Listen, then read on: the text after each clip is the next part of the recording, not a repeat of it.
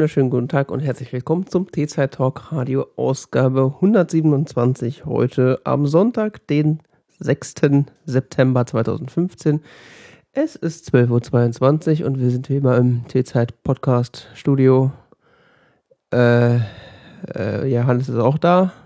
Guten Morgen. Und ich bin Jan David. Ah. Fühlt sich immer noch an wie morgen, ne? Ja. Ich bin schon vor Stunden aufgestanden, aber ich werde irgendwie nicht wach. Ja, ist irgendwie. Ich war gerade fasziniert. Auf meinem Toner steht drauf, dass Menschen mit Cappy das nicht, den nicht benutzen dürfen. Was? Ja, guck mal. Terror. Guck, Menschen mit Cappy dürfen den nicht benutzen. Oh, stimmt. Ja, also solche Cappies gehören ja auch verboten. Man soll auf die Temperatur aufpassen, dass nicht die Sonne drauf guckt und Menschen mit Cappy sind auch durchgestrichen. Okay. Also beim Toneraufbau, da, Einbau darauf achten, kein Cappy tragen. Das könnte gefährlich werden. Schwierige Sache, sowas. Ja. Ja. Zwei Wochen sind um, wir sind jetzt wieder im Rhythmus drin anscheinend. Jetzt weiß ich auch wieder, was ich vergessen habe. Ich wollte eigentlich das Licht anmachen. Warum? Weil es eine schläf schläfrige Stimmung hier drin ist. Ich könnte ja eigentlich mal aufstehen, wenn wir jetzt. Jetzt ist ja Platz. Bis ich mich hier ausgebaut habe, kommst du an mir vorbei? Geht das? Ja, schlank wie ich bin. Wow, die, die, also die, jetzt ist diese ganze Porno-Atmosphäre aber raus, gell? Ja, gut, die Zeiten, dass man. dass. Dass Porno-Atmosphäre irgendwas mit Schummrigkeit zu tun hat, sind schon längst vorbei. Da ist jede Schama ausgeleuchtet, wenn dann welche vorhanden sind. Bräuchte eigentlich den Scheinwerfer. ja. Ähm, neue Sendung. Also, die Sendung ist die gleiche wie immer, aber. hm, wir, egal. Wie neue Sendung. Themen, eine neue Ausgabe wollte ich eigentlich sagen. Ah, also neue Äh. Ausgabe der Sendung, Sendung, Sendung neue der Ausgabe oder sowas. Genau. Bis zum Ende, wir versprechen auch bis zum Ende der Sendung sind wir sicher irgendwann mal wach geworden und wieder müde. Ich fühle mich ja eigentlich wach, aber irgendwie sehe ich schläfrig aus. Also ich fühle mich nicht wach, aber ich fühle mich ansprechbar. Das ist auch schon mal was. Denn David ist ansprechbar. Was für ein Podcast echt hilfreich sein kann. äh, du wolltest über Google reden. Wollte ich das? Du hast zumindest ins Dokument geschrieben. Ich habe ja zwei Fragezeichen hinten dran gemacht. Das war mehr so, Mir ist nichts Gute Besseres eingefallen. würden Sie das bitte bestätigen, wenn Sie dazu irgendwas sagen möchten? Willst du denn was dazu sagen? Jetzt sind die Fragezeichen weg. Google hat ein neues hässliches Logo. Ja. Dafür sind hinterm anderen Fragezeichen verschoben worden. Äh, ja, das ist ja auch nicht Google, das ist schon eine andere Geschichte. Ja, Keine Ahnung. Also, hast du Chaptermark gemacht. Geh mal auf google.de. Das Lustige ist ja, äh, das hast, ich habe das so mitgekriegt, Google hat ein neues Logo und ich meine, ich hätte das auch schon gesehen gehabt, hab's aber eigentlich vollkommen ignoriert und dann schreibst du das gestern Abend in dieses Dokument rein, hier neues Google-Logo und da dachte ich so, wie sieht das eigentlich aus? Ich habe es gar nicht gesehen, weil ich nutze Google eigentlich in letzter Zeit fast gar nicht. Und äh, dann machst du die Seite auf jeden Fall fast rückwärts vom Sofa, weil es so schlimm war. So So ich so, schlimm, ah, was ist das denn? Ja, man denkt ja jetzt schon drüber nach, wieder Bing zu benutzen. da hat man wenigstens schöne Bilderchen. Also das Bing ist das mit den Bildern im Hintergrund. Bing ist das, was quasi eine Viertelstunde zu laden braucht. Ja. So viele Bilder erstmal laden. Das ist unfassbar. Äh, Gibt es noch mehr Suchmaschinen? Ah, DuckDuck. Also ich nutze eigentlich hauptsächlich Duck- DuckDuckGo. DuckGo. Das ist aber so lange mal zum Tippen. Deswegen macht man es ja auch als eine Standardsuchmaschine in Safari und fertig. Ja, das findet dann aber nichts. Findest du? Ja, bei mir findet das immer nur scheiße. Also Google so, findet dann immer alles sofort, was ich suche und das findet es dann nicht und das nervt einfach. also für so Feld-, Wald- und Wiesensuchanfragen, wo ich einfach zu doof bin, die URL einzugeben und auch so, so normale Sachen reicht es eigentlich vollkommen aus. Ich nutze Vielleicht suche ich zu spezielle Dinge. also wenn ich dann tatsächlich mal äh, was nicht finde, dann nutze ich auch Google mit. Aber, Ah, ein äh, paar Menschen nerven. ja. Entschuldigung. aber hauptsächlich äh, DuckDuckGo eigentlich aktuell. Duck, Duck, ich trage das mal als Homepage ein.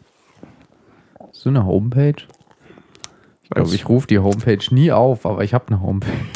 Du meinst du die Startseite im Browser? Ja, Nee. das heißt in Safari Homepage. Ja, mag ja sein, aber ich verstehe das Prinzip nicht. Also ich verstehe das Prinzip, aber warum? Naja, dass du dann. Ups, das wollte ich jetzt nicht. Nee, du kannst dann. Genau, du kannst dann nämlich Command, Shift und H drücken und dann kommst du auf diese Seite. Mhm. Das ist sehr praktisch. Wenn aber die Seite ein- einfach nur eine Suchmaschine ist, dann kann ich das auch einfach in die Suchleiste eingeben. Was brauche ich denn das als Homepage? Gott, bist du pervers. Stimmt eigentlich.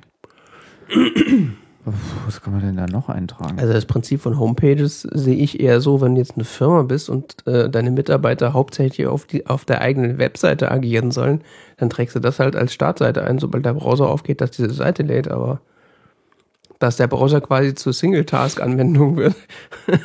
aber So die internen Hauptwebseite oder so. genau. Gell? Ugh. ist zwar auch eklig, aber das ist ja, zumindest das ein ist bei Anwendungsfall. meinen Arbeitscomputern so ist ganz schlimm. Ja gut, da ist ja wiederum noch relativ sinnlos, weil ja, da ist die eigene Webseite ja auch wurscht wahrscheinlich. Ja, da ist, also das ist ja nur so eine Repräsentationswebseite, Ja, wo so die Telefonnummern vom Chef stehen und so. Also.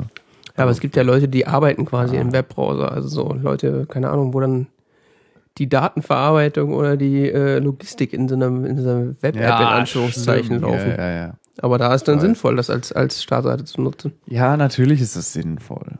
Aber so, Aber bei uns ist es ja wirklich nur so inzwischen eine ganz hübsche Webseite mit hübschen Bildern und netten Leuten, die in die Kamera grinsen und ein paar Bildern, noch ein paar anderen Bildern und wo sind wir eigentlich und so. Und, ja, also ich weiß nicht, was ich mit der ah, Startseite die haben ja auch Internet Explorer als Standardbrowser. Ah, das wollte ich noch sagen. Weißt du, was meine Freundin meinte zu dem Google-Logo? Ja, Das würde aussehen wie das äh, Internet Explorer-Logo. stimmt, das habe ich auch gedacht. Das sage ich so, stimmt. So sieht's echt aus. Und deswegen ist es auch so abschreckend, glaube ich. Und dann habe ich irgendwie die Tage, Ja, das eh, ne? äh, mh, ja, auch das G erinnert mich, also das, das erinnert mich so Das krass. Blau vom G und die Form vom E. daran. Du kriegst zwar schon Schockstarre, wenn du das siehst. Äh, Hast du, hast du die Ankündigung von Google gesehen? Da haben sie dann, das, das Google-Logo soll ja jetzt eigentlich auch so animiert sein und so. Gibt es so eine kleine Fassung, so GIF und so haben sie dann auf ihrem Blog gehabt, wo dann so die Farben sich immer wieder verschlungen haben und so. Und Nee, habe ich nicht gesehen. war ganz toll. Ich, ich habe hypnotisch mindestens fünf Minuten drauf gestarrt. Ja, also ich, wenn Google irgendwie auf irgendeinen Blogpost schreibt, das interessiert mich eigentlich mal herzlich wenig. Ich komme da immer drauf über TechMeme. Ja, irgendwie wird man immer dahin geleitet, aber ich lese das dann nie, weil es meistens irgendein Quatsch ist. Ich lese gern TechMeme. Sehr praktische Website. Weiß man immer, was so abgeht in dieser Szene. Äh, Ja, aber das war's jetzt mit Serifen. Ne? Also ich habe da irgendeinen so Artikel gelesen, ich so, ja, wenn sie so, wenn man sich als Firma so neu aufstellen will und so. da macht man jetzt flat und ohne Serif. Genau. So möglichst unleserlich. Unleserlich. Findest du das unleserlich? Ich finde das von Körning irgendwie komisch. Vor allen Dingen, Das G wirkt irgendwie so abgehoben vom Rest. ja, Das erste G. vor allen Dingen äh, Ah, es kann auch an den Farben liegen. hat irgendeiner. Ah, hier wirkt das erste G so monströs irgendwie so. Irgendwie, es wirkt viel zu wuchtig und zu breit. Ja. Es Aber das komisch. kommt auch durch die Farben. Ja, das kann sein. Warum müssen die alles verändern?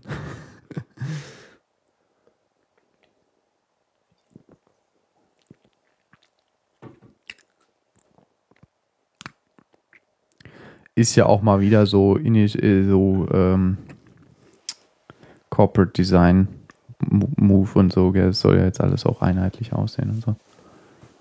Das ist nicht mal ein SVG. Hm, was? Ist nicht mal hier äh, eine Vektorgrafik. Das ist ja schrecklich. Wird pixelig, wenn ich ranzoome. Was ist das denn? Aha. Ekelerregend. Aber das Deutschland, was drunter steht, ist, ist gerendert als Schrift. Ja, das ist auch geil. ah. Tja. Ja, und dann ist ja Google, äh, haben sie sich jetzt zu E-Corp umbenannt. Evil Corp. Äh, oder sie haben ja Evil Corp gegründet. Alphabet. Mhm. Alphabet. Elf, nee, wie heißt die neue Webseite? abc.abc oder so? Nee, abc.xyz. Naja, irgendwie so. Jetzt habe ich X, Y, C eingegeben und nicht Z. Hm. Verwechsel ich immer wieder, hä? Sie und C. Ja. Ach, Englisch. G is for Google. No shit, Sherlock. Mit der Unterschrift von Larry Page. Ja, gibt's halt nicht so viel auf der Website, gell? Nee, aber ist irgendwie, ist irgendwie lustig, dass sie jetzt so ein Konglomerat gründen und zeitgleich guckt man an Mr. Robot und wäre den Anfängen. Naja, ich weiß ja nicht. Es ist schon klar, dass es nicht, äh, dass das noch, nicht, noch dass weit das davon entfernt ist, wenn Google überhaupt. In, in diese Bereiche geht. Dann vielleicht auch eher Apple. In welche Bereiche? Ja, auch ja, bei, bei diesem Evil Corp ist ja das Zentrum von dem Ganzen, dass, dass die, das E-Corporation ähm, bei Mr. Robot eine Bank ist. Das ist Ja. eine ziemlich mächtige Bank. Ja. Die halt aber auch ähm, Anteile an allen möglichen Produktionsfirmen besitzt und so weiter und vor allem Computer herstellen und sowas. Das war, müssen wir gleich nochmal drüber reden, wenn wir dann soweit sind. Ja. Da haben sich ja auch irgendwie alle drüber aufgeregt, besonders die, die deutsche Berichterstattung war das Herz allerliebst darüber. Echt? Warte mal, was war? Ich, keine Ahnung, ich krieg deutsche Berichterstattung nie so mit. Ja, was ist jetzt zu erwarten? Ja, was soll jetzt zu erwarten sein? Nix. Ja, das muss doch irgendwas bedeuten. Ja, Ist halt eine Umstrukturierung vom Konzern. aber überall, also, das, die einzige Aus- Aussage war, Was soll man dazu jetzt sagen? genau. Es gab eine Umstrukturierung und auf irgendeine große Headline, äh, jetzt hier In-Depth-Artikel es steht so ein Bullshit drin. Ist irgendwie alles. Das kann man vielleicht auch als Schwerpunktverlagerung betrachten, dass, dass die Suche nicht mehr ähm, im Zentrum stehen soll und quasi der Rest so, so ein Anhang ist, sondern Google halt sich. Aber das ist mehr so, ist glaube ich mehr so eine Darstellungssache als jetzt wirklich. Ja. Und sie können natürlich leichter, wenn sie so eine Holding haben, können sie leichter irgendwelche Unternehmen äh, einbinden und wieder abstoßen und müssen sich nicht überlegen, wo sie das jetzt in bestimmte. Also sie werden da in gewissen Bereichen ein bisschen flexibler, aber eigentlich. Ja, und wenn bei Boston Dynamics was schief läuft, dann heißt es nicht Google, sondern heißt halt Alphabet. Ja. Und die Kampfroboter ausbrechen, die Menschheit äh, und versklaven. Echt? Ja. Ist Boston dein, machen die, machen die, ist das das AI? Nee, Von aber Google so äh, rennende Kampfroboter, Ah, cool. die sich selbst ausbalancieren können und selbst an unebenem Gewebe, äh, äh, auf unebenem Gelände wie so 30 bis 40 Stundenkilometer rennen können. Gibt so Videos, wo du denkst so, ha, ha, ha, ha. Ich zieh mal. Zu deiner Sicherheit. Ich würde ja in den Wald ziehen und mich von der äh, Zivilisation abkapseln, aber da können die ja auch hin. Schon ein bisschen creepy. Hoffen wir einfach mal, dass niemand zufällig eine Super AI entwickelt. Tja. Hoffen wir es.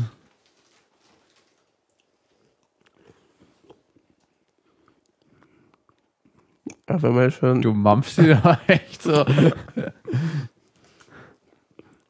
Also Super AI und dann gibt es dann quasi so Roboter als Trägerkörper für die AI. Ist doch super. Ist quasi Super, alles ja. vorbereitet. Einmal auslöschen, bitte. Gibt es ein interessantes Buch äh, von, wie heißt denn der Typ? Bostrom? Wie sowas? Genau. Von Nick Bostrom. Super Intelligence, Paths, Dangers and Strategies.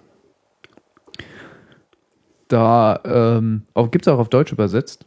Superintelligenz-Szenarien einer kommenden Revolution. Ist ein Riesenschinken und äh, geht um die Möglichkeit einer, der Entwicklung einer Superintelligenz innerhalb der nächsten 50 Jahre oder so. Mhm. Und welche Perils damit verbunden sein können, also welche Gefahren da für die Menschheit als Ganzes äh, zu erwarten sein könnten. Okay. Das Buch willst du ja nicht lesen, dann kriegst du Depressionen. Ne?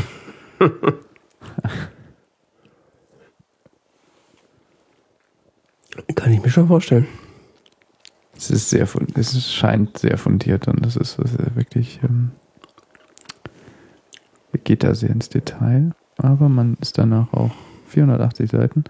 Äh, man ist danach auch äh, irgendwie schon aufgeklärt über das Thema. Wobei er, ein, äh, wobei dieser Autor speziell ein sehr, äh, ja, nicht pessimistisch, äh, sondern eher so, mh, vielleicht sollten wir vorsichtig sein, Standpunkt bei dem Thema hat. Es gibt natürlich auch andere Autoren, die schreiben dir, äh, AI ist das Tollste der Welt und wir müssen es so schnell wie möglich entwickeln. Ohne Rücksicht auf Verluste. Ja, gibt es natürlich verschiedene Standpunkte zu. Ja, klar. Tja, Wolltest du über das Ashley Madison-Ding da eigentlich reden? Also ich habe da jetzt nicht was irgendwie zu, zu sagen. ich wollte eigentlich auch nicht so wirklich viel zu sagen. Dann sag doch mal wenig dazu. Dieses Ashley Madison-Ding, das ist jetzt unser zweiter Chapter. Ähm, ich fand's nur lustig. Die Ashley Madison, diese, diese Plattform für ähm, Seitensprünge. Seitensprung nennt man es Deutsch, ja genau. Mhm. Seitensprünge ähm, haben irgendwie so ein paar Daten verloren. Paar? Ich glaube, die Also- haben alle Daten verloren. Ja, sie haben halt ihre Kundendatenbank verloren. Wobei verloren ja auch ein bisschen, also sie wurden gehackt. Ist ja, sie haben Das sie ja nicht irgendwie auf der Lustige ist- Straße liegen lassen. Das wird bei Mr. Robot referenziert. In, der, Äh. in der jüngsten, in der zehnten Folge sagt, Okay. sagt auch so, sagt auch jemand, yeah, and you know, the Ashley Madison leak and my wife uh, got to know that uh, I was a customer und so. Okay. Das ist lustig. Ich meine sogar, dass in der ersten Folge irgendwie so Seitensprung-Webseiten schon so ein Thema sind, irgendwie unterschwellig. Ja, in der letzten Folge sagt da wirklich jemand, ähm, dass bei Ashley Madison rausgekommen wäre, äh, dass bei dem Leak rausgekommen wäre, das, äh, das fand ich irgendwie lustig. Ja, die sind ziemlich äh, am. Wie sie das gemacht haben, das weiß ich nicht. Also die Folge muss ja auch schon ewig produziert sein. Vielleicht haben sie da was mit zu tun. Ähm, ja, es ist eine Webseite für Seitensprünge, die zufällig ihre Kundendatenbank verloren haben. Was an der ganzen Geschichte aber lustig ist, ist tatsächlich äh, der Frauen-Männer-Anteil von dieser Seite, der wirklich extremst in Schieflage ist und vollkommen entgegen dem steht, was die Webseite behauptet hat bis dahin. Ich fand das jetzt nicht wirklich überraschend, aber Äh, ich habe es nicht mitgekriegt. Wie ist es denn? Wobei, lass mich raten. Die Webseite behauptet tausende von willigen Frauen für den Seitensprung und die Realität ist wahrscheinlich zwei Frauen, der Rest sind alles Männer. naja, das mit den tausenden Frauen stimmt vielleicht noch. Prozentual gesehen aber nicht. Dagegen stehen dann aber ein paar Millionen Männer. Kann das Konzept denn funktionieren? Ja, da wird's jetzt lustig. Da hat nämlich mal einer von, ähm, warte mal, von Gizmodo. Ich hab, Haben wahrscheinlich so einen Chatbot.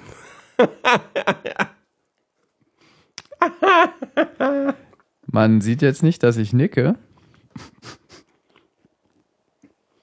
Das war so klar. Genau. Almost none of the women in the Ashley Madison database ever used the site. Also 31 Millionen Männer gegen 5 Millionen Frauen registriert. Aber die meisten Frauen, genau. Number of people who check their Ashley Madison messages.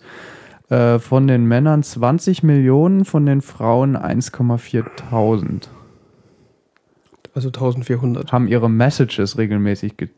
Number of people who use the Ashley Madison Chat System. Männer 11 Millionen, Frauen 2000. Ah ja. das Missverhältnis fällt einem dann doch irgendwie auf. Nun gut, wie kann das funktionieren? Da hat tatsächlich jemand aufgedeckt, dass es da ähm, gewisse Teilnehmer an diesem Netzwerk gibt, die zufällig IP-Adressen aus dem Netzwerk von Ashley Madison haben. Und ähm, da gibt es ganz interessante Artikel zu, die das aufdecken, dass ähm, oder die zumindest die Vermutung sehr deutlich nahelegen, dass ähm, die Frauen zum großen Teil aus tatsächlich Chatbots bestanden, die in allen möglichen Sprachen Nutzer angesprochen haben und quasi den Eindruck erzeugt haben, dass äh, die Plattform übersät ist mit willigen Frauen. Ach, die haben mir aktiv angesprochen sogar. Ja. Krass. Das ist ja schon ein Was bisschen- dann der Autor des Artikels ein bisschen befremdlich fand, war, dass die Sätze, die diese Da- Damen dann anscheinend ausgespuckt haben, nicht wirklich irgendwie nach menschlichem Kontakt klangen, dass es irgendwie fraglich ist. Es ging vor allen Dingen darum, du musst ja dann fürs Chatten bezahlen. Gell? Musst Aha. dann, um, um Nachrichten oder sowas zu schicken, musst du dann so Credit Points, äh, musst du hier so Credits kaufen und tatsächlich äh, ging das dann darum, dass die Chatbots die Leute ein bisschen anregen, Credits zu kaufen, damit sie auf die Nachrichten an, antworten können von diesen Frauen und so weiter. Mhm. Oder auch Frauen ansprechen können und so. Ja. Ja. Insbesondere um die hat man sich gekümmert, die die Affair Guarantee gekauft haben und so. Ja, du konntest für 289 Dollar eine Affair Guarantee kaufen. Also eine Garantie auf Seitensprung. Mhm. Und wie wollen Sie das garantieren? Keine Ahnung, ich kapiere es auch nicht so ganz. Es ist eine sehr zwielichtige Webseite. Ähm, eigenartige Sache.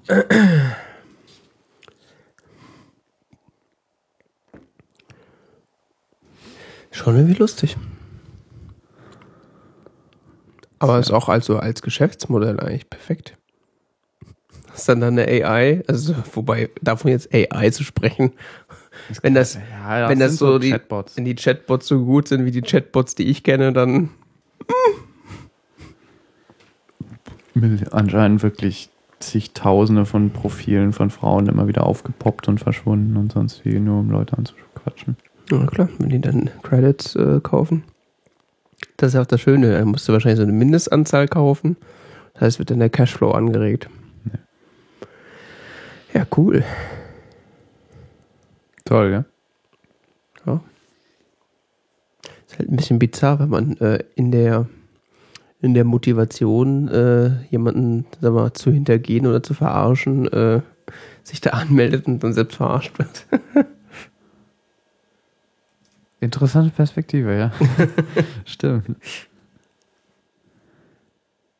Ja, keine Ahnung, ich, bis, bis zu diesem Leak wusste ich überhaupt nicht, dass diese Website überhaupt existiert. Es war so, what, what the fuck? Was gibt es? Also mir war schon klar, dass es so Seitensprung-Webseiten gibt. Das, Echt? ja, das kriegst du relativ häufig in der Werbung angezeigt. Echt? Wenn du mal den Werbeblocker ausmachst. Ich kenne nur sowas wie Friend Scout oder sowas, dafür wird doch überall geworben.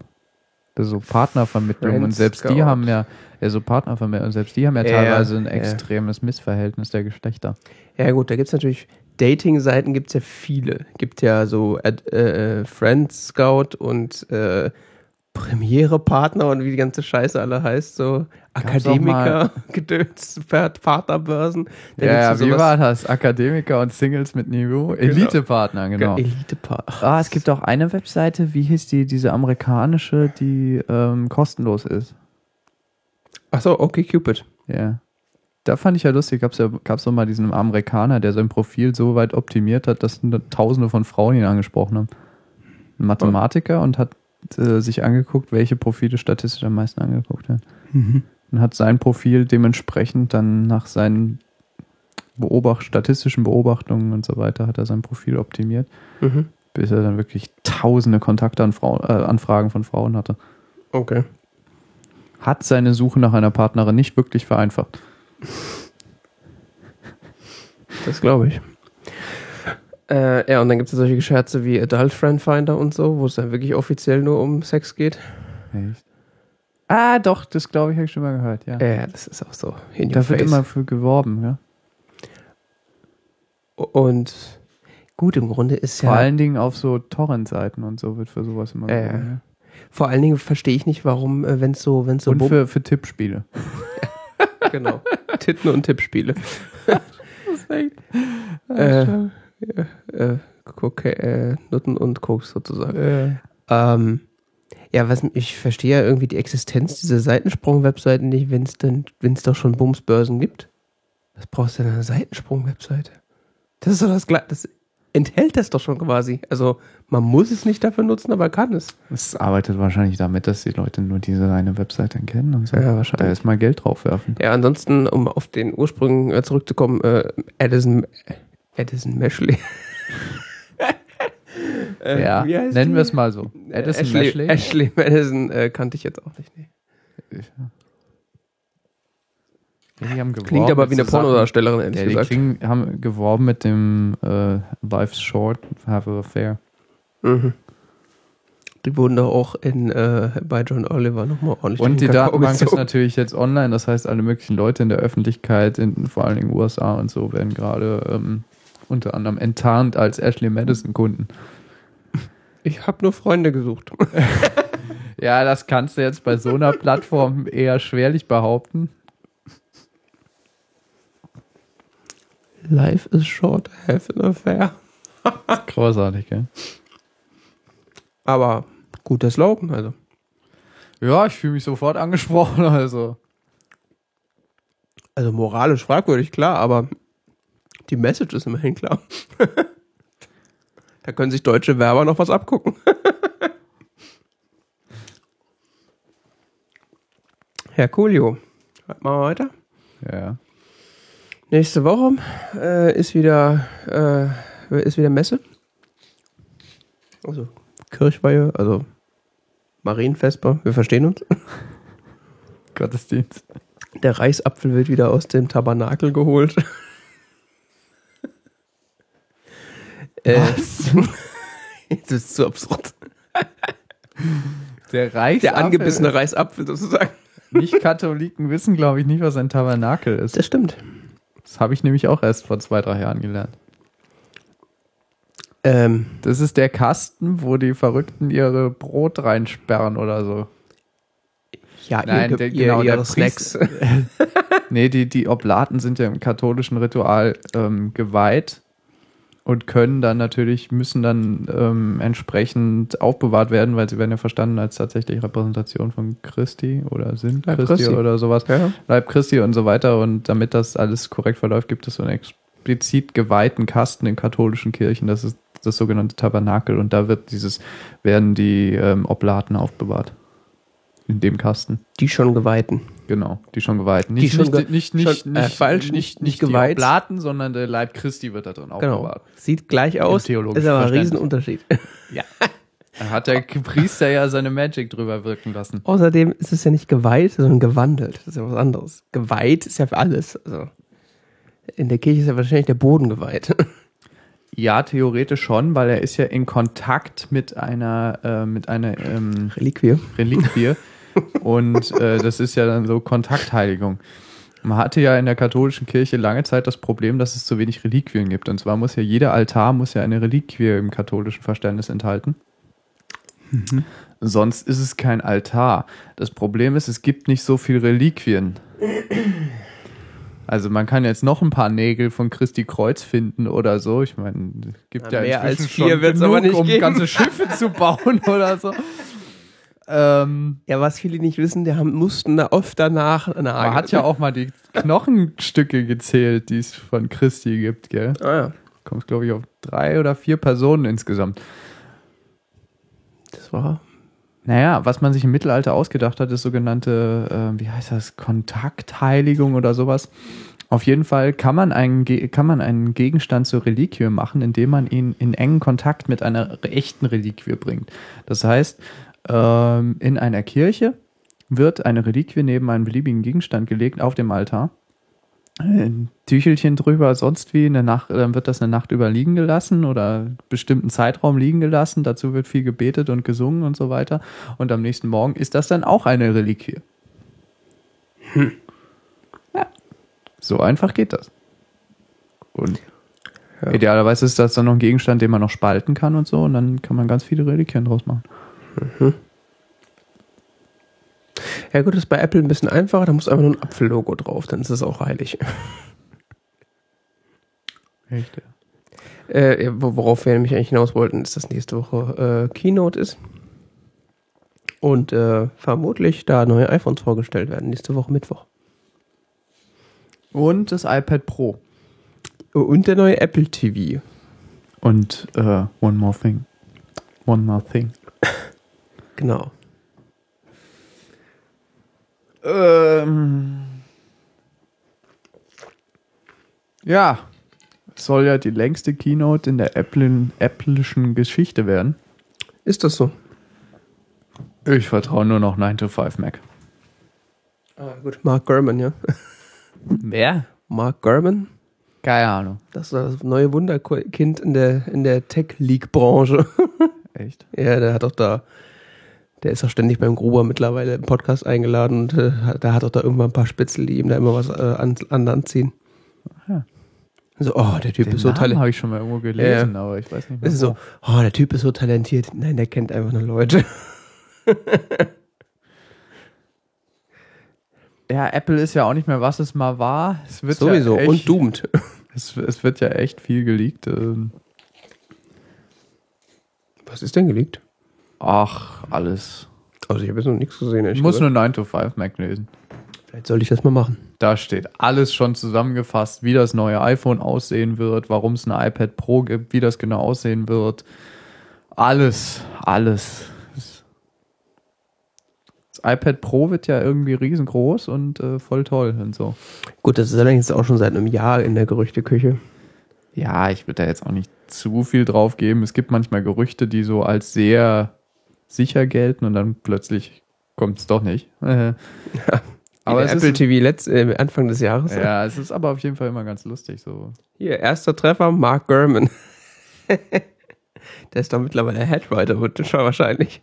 Das weiß ich nicht. Auf jeden Fall, ähm, das größte Ding wird anscheinend der neue Apple TV. Ja, also komm, das iPhone 6S, wow, was Also, wird sich ja die Welt revolutionieren. Wer wage zu behaupten, dass es öfter verkauft wird als der neue Apple TV? Das mag sein, aber für die, für das Medieninteresse wird wahrscheinlich Apple TV am interessantesten sein, weil es soll ja einen neuen Apple TV geben, der äh, signifikant mehr kostet und äh, signifikant mehr kann.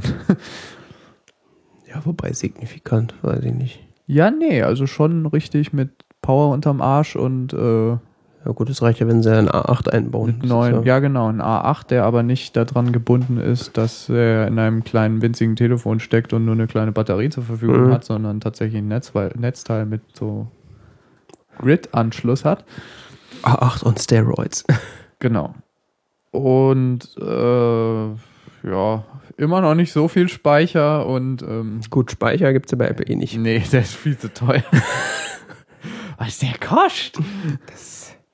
Also bei Apple äh, sind die ja mit Speicher immer ein bisschen knauserig. Schon, aber schon immer gewesen eigentlich. Das ist irgendwie Also so eine Familientradition oder ja, ich weiß auch nicht. Also Fe Festplattenplatz und Arbeitsspeicher ist immer zu wenig bei Apple. Das ist echt schlimm, ja. Außer bei den aktuellen Pro-Geräten, da ist es eigentlich okay. Also wenn du so ein 15er äh, Retina hier kaufst, die kommen mit 16 GB RAM daher. Ach ja. ja. Standardmäßig. Gibt nicht weniger. Oh, ich will keinen 15er. Ja, eben. Was soll ich denn mit 15 Zoll Laptop? Ist Ach ja so, ein Riesenteil Auf hier dem Schreibtisch ist das schon ganz angenehm. Ja, ich, ich will den aber nicht auf dem Schreibtisch. Auch auf dem Schoß geht es eigentlich auch, nur mitnehmen ist halt so eine Sache. Ja, eben. Brauchst halt. So, Kraft. So. Ja, oder so ein, so, so ein nerviges Köfferchen zum Nachziehen, ja. So ein Trolley. Ich hasse sie. Befürchte, ich werde sowas irgendwann auch mal haben, aber ich hasse sie. Ja gut, ist ja die Frage, ob man damit umgehen kann oder nicht. Ja, es scheint ja Menschen zu geben, die haben keinerlei Bewusstsein dafür, dass sie gerade so ein Ding hinter sich herziehen. Das ist ja quasi neben ihnen, wenn sie es hinter sich herziehen. Also können sich das äh, räumlich anscheinend nicht vorstellen, dass sie insgesamt etwas länger sind. Gut, wenn ich so manche Leute Auto fahren sehe, kann ich mir vorstellen, dass sie sich das nicht vorstellen könnten. Ja, ja, ja, ja. Es gibt nämlich einige Situationen, in denen man am Frankfurter Hauptbahnhof, an dem es jetzt flächenmäßig zu den Rush Hours recht knapp werden kann. Ich weiß nicht, über wie viele von diesen Scheißdingern ich schon geflogen bin. Ich Ja. renne da regelmäßig rein. Nee, ich bin da mittlerweile so aufmerksam, dass mir das nicht mehr passiert, aber ich, ja, das ist aber halt es schon ist halt nervig. immer so. Du musst halt immer für alle mitdenken. Ja. Das ist halt das Problem, ja. Aber es gibt so Business People, die haben das ganz gut im Griff und es gibt Ja so. gut, die Business People, die das jeden Tag machen, die wissen halt auch, und die haben erstens dann einen, den sie auch so, der da vier Rollen drunter hat, den sie so neben sich herschieben können und dann nur im Notfall hinter sich äh, herziehen. Ja, die sind aber Teil, kommt es auch auf die Qualität an. Ja, klar. Aber dann äh, Erna Müller aus äh, Schnupfnasenhausen, äh, die einmal im Jahr mit der Bahn in Urlaub fährt. Gott. Ja, Wo, ich wo muss ich jetzt lang? Ah ja! Und dann ziehen ich renn jetzt mal in die Vier Richtung Leute und bleibe fallen. dann spontan mitten auf dem Weg stehen, Ja. weil ich eigentlich gar nicht weiß, wo ich gerade Und dann rennt man einfach los und vier Leute fallen über den Koffer. Genau. Kommt das erste Mal ein Notarztwagen. Ja.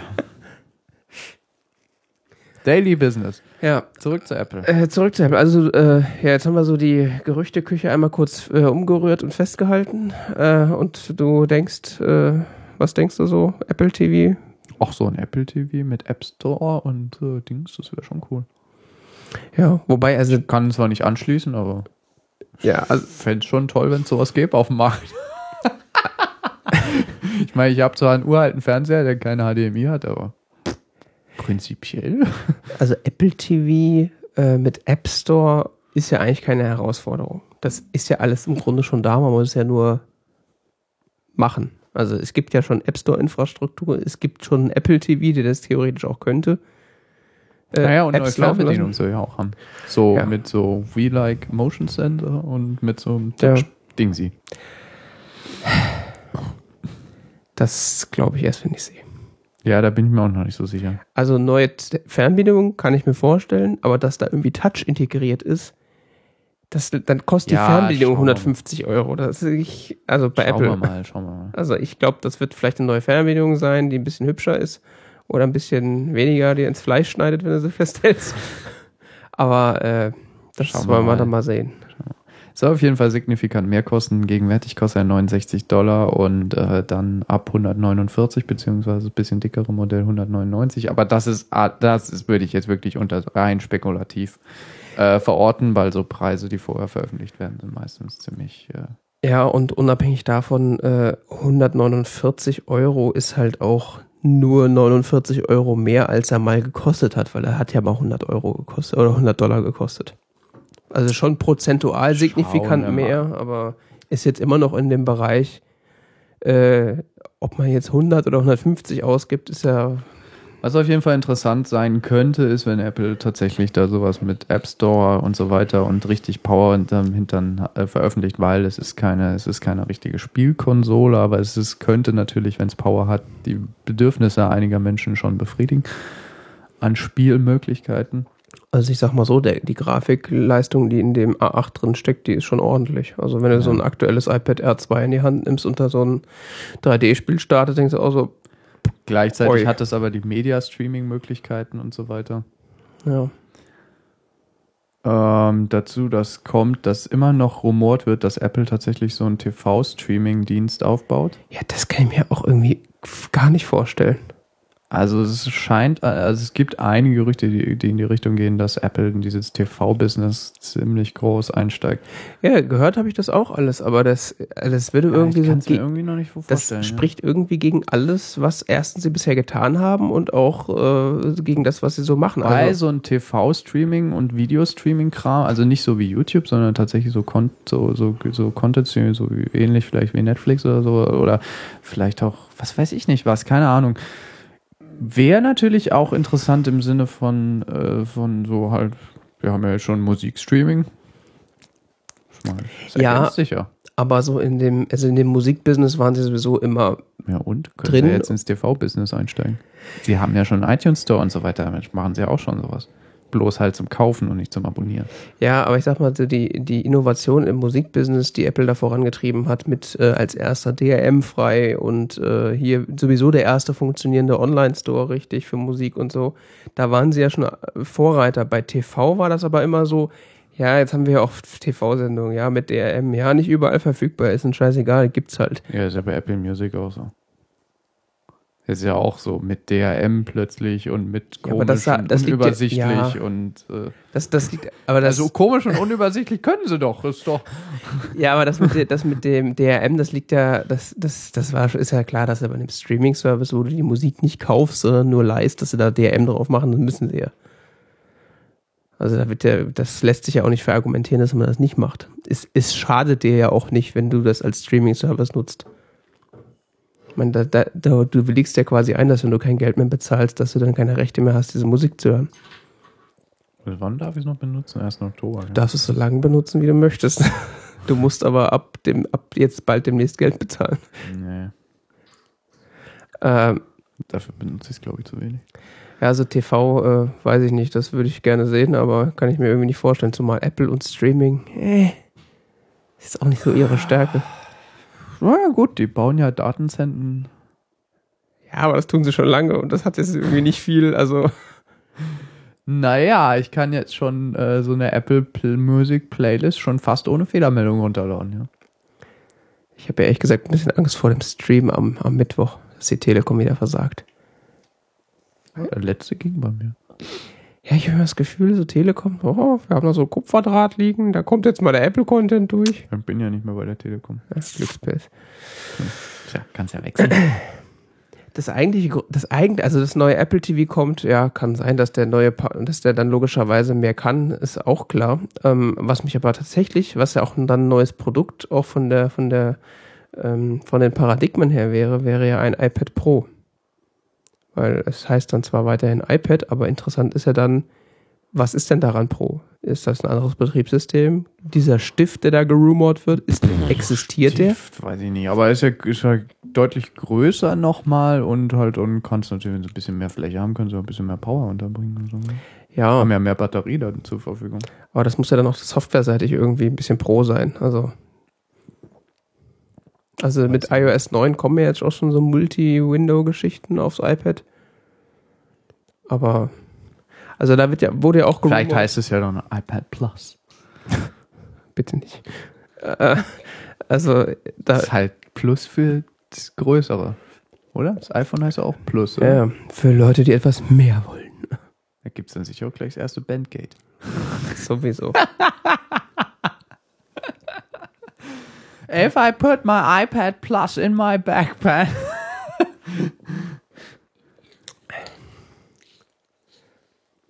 Ja, da ist ja so ein Stift auch irgendwie gerumort. Das ist halt, So wie beim Galaxy, wenn man den falsch rum reinsteckt, ist das Telefon kaputt. weiß ich nicht. Hast du mitbekommen? Nee. Beim neuesten Galaxy Note ist es so, wenn man den äh, so einen Stift, ist ja, Ja. Telefon zeichnet sich ja dadurch aus, dass es so einen Stift hat. Den kannst du äh, so unten reinstecken, wenn du den falsch rum reinsteckst. Was heißt falsch rum? Naja, es gibt eine richtige Richtung, so mit irgendwie dem aktiven Ende zuerst ins Gerät. Mhm. Wenn man den allerdings mit dem oberen Ende zuerst ins Gerät steckt, kriegst du ihn nicht mehr raus. Aha. Und vor allen Dingen, wenn du die Dinger mal gesehen hast, das kann einem echt leicht passieren, weil das sieht quasi gleich aus. Aber warum kriegt man den denn nicht mehr raus? Der verhakt sich dann irgendwie und das Gerät ist beschädigt. Du kannst ihn nur noch rausziehen, indem du das Gerät beschädigst. Das ist was Gutes. Die erste Stellungnahme von Samsung, so quasi in die Richtung, you're holding it wrong. Ja, wenn man es falsch rum reinsteckt, ist Ja. selbst schuld. So ungefähr.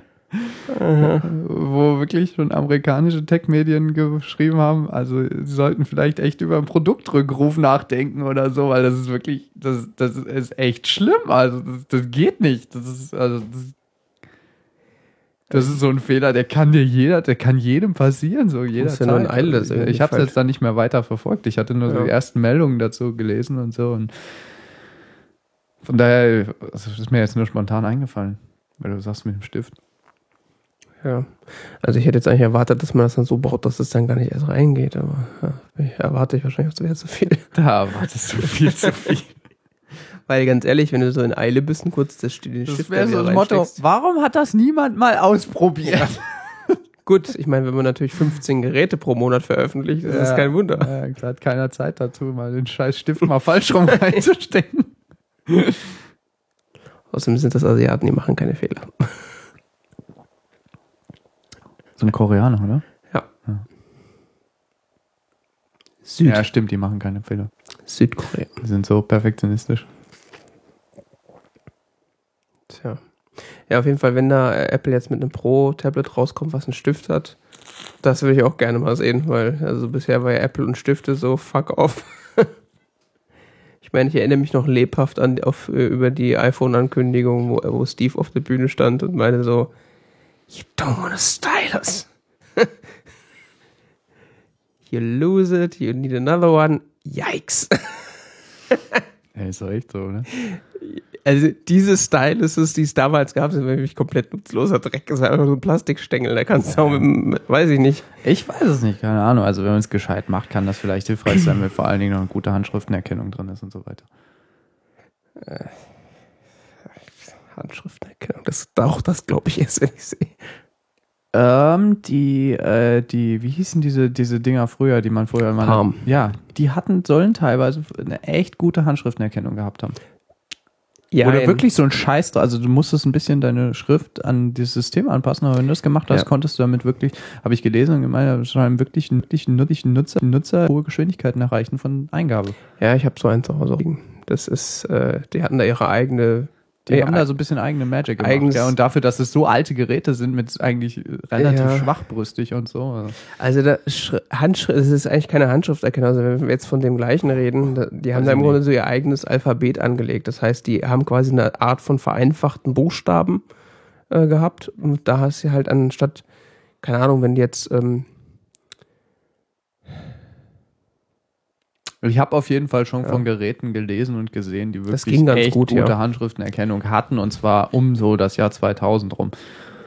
Jetzt sind wir einige Jahre weiter. Die, die, die, die Rechenpower, die auch in so einem iPad drinsteckt, ist ja deutlich höher. Theoretisch müsste noch mehr, müsste noch mehr gehen. Und wenn du jetzt natürlich noch mehr Fläche zur Verfügung hast, dann hast ist es natürlich auch vielleicht verlockender, äh, die Tastatur zu erweitern oder sonst wie um so eine, um so eine Handschrifteingabensfläche oder so weiter.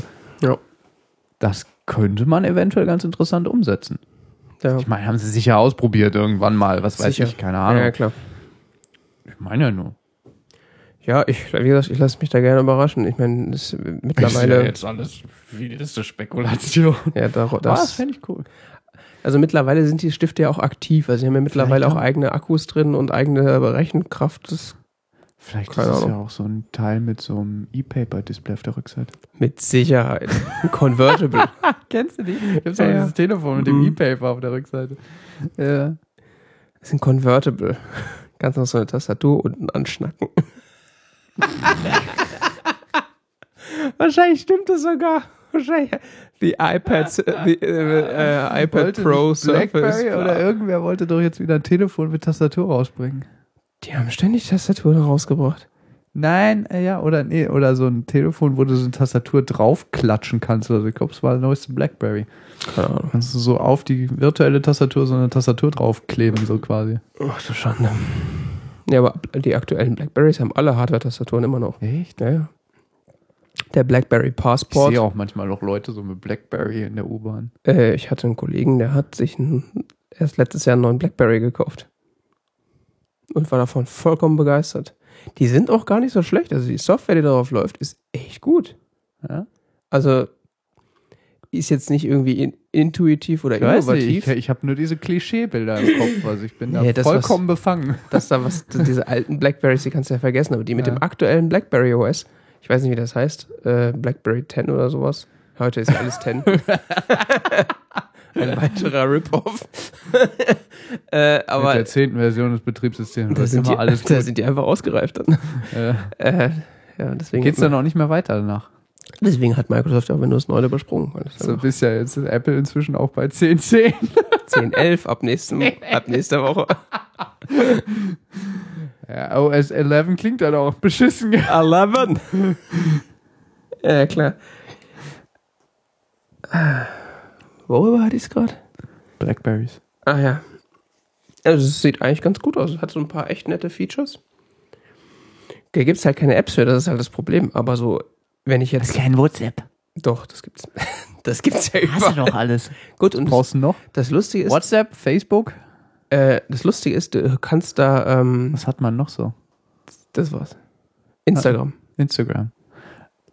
Äh, und jungen Leute Snapchat, ja. Ja, gut. Habe ich heute äh, erst wieder gelesen, dass man, äh, dass die jungen Leute das haben. Ah, ja, ich weiß, ja. Haben die das? Bestimmt. Ich kenne nicht so kenn keine jungen Leute. ähm, aber ich sag mal so, wenn jetzt irgendwie äh, man mir sagen würde, hey, du darfst jetzt ein dein nächstes Telefon darf kein iPhone mehr sein, dann also von der Software würde, gefällt mir BlackBerry OS aktuell besser als Android. Das ist wesentlich übersichtlicher.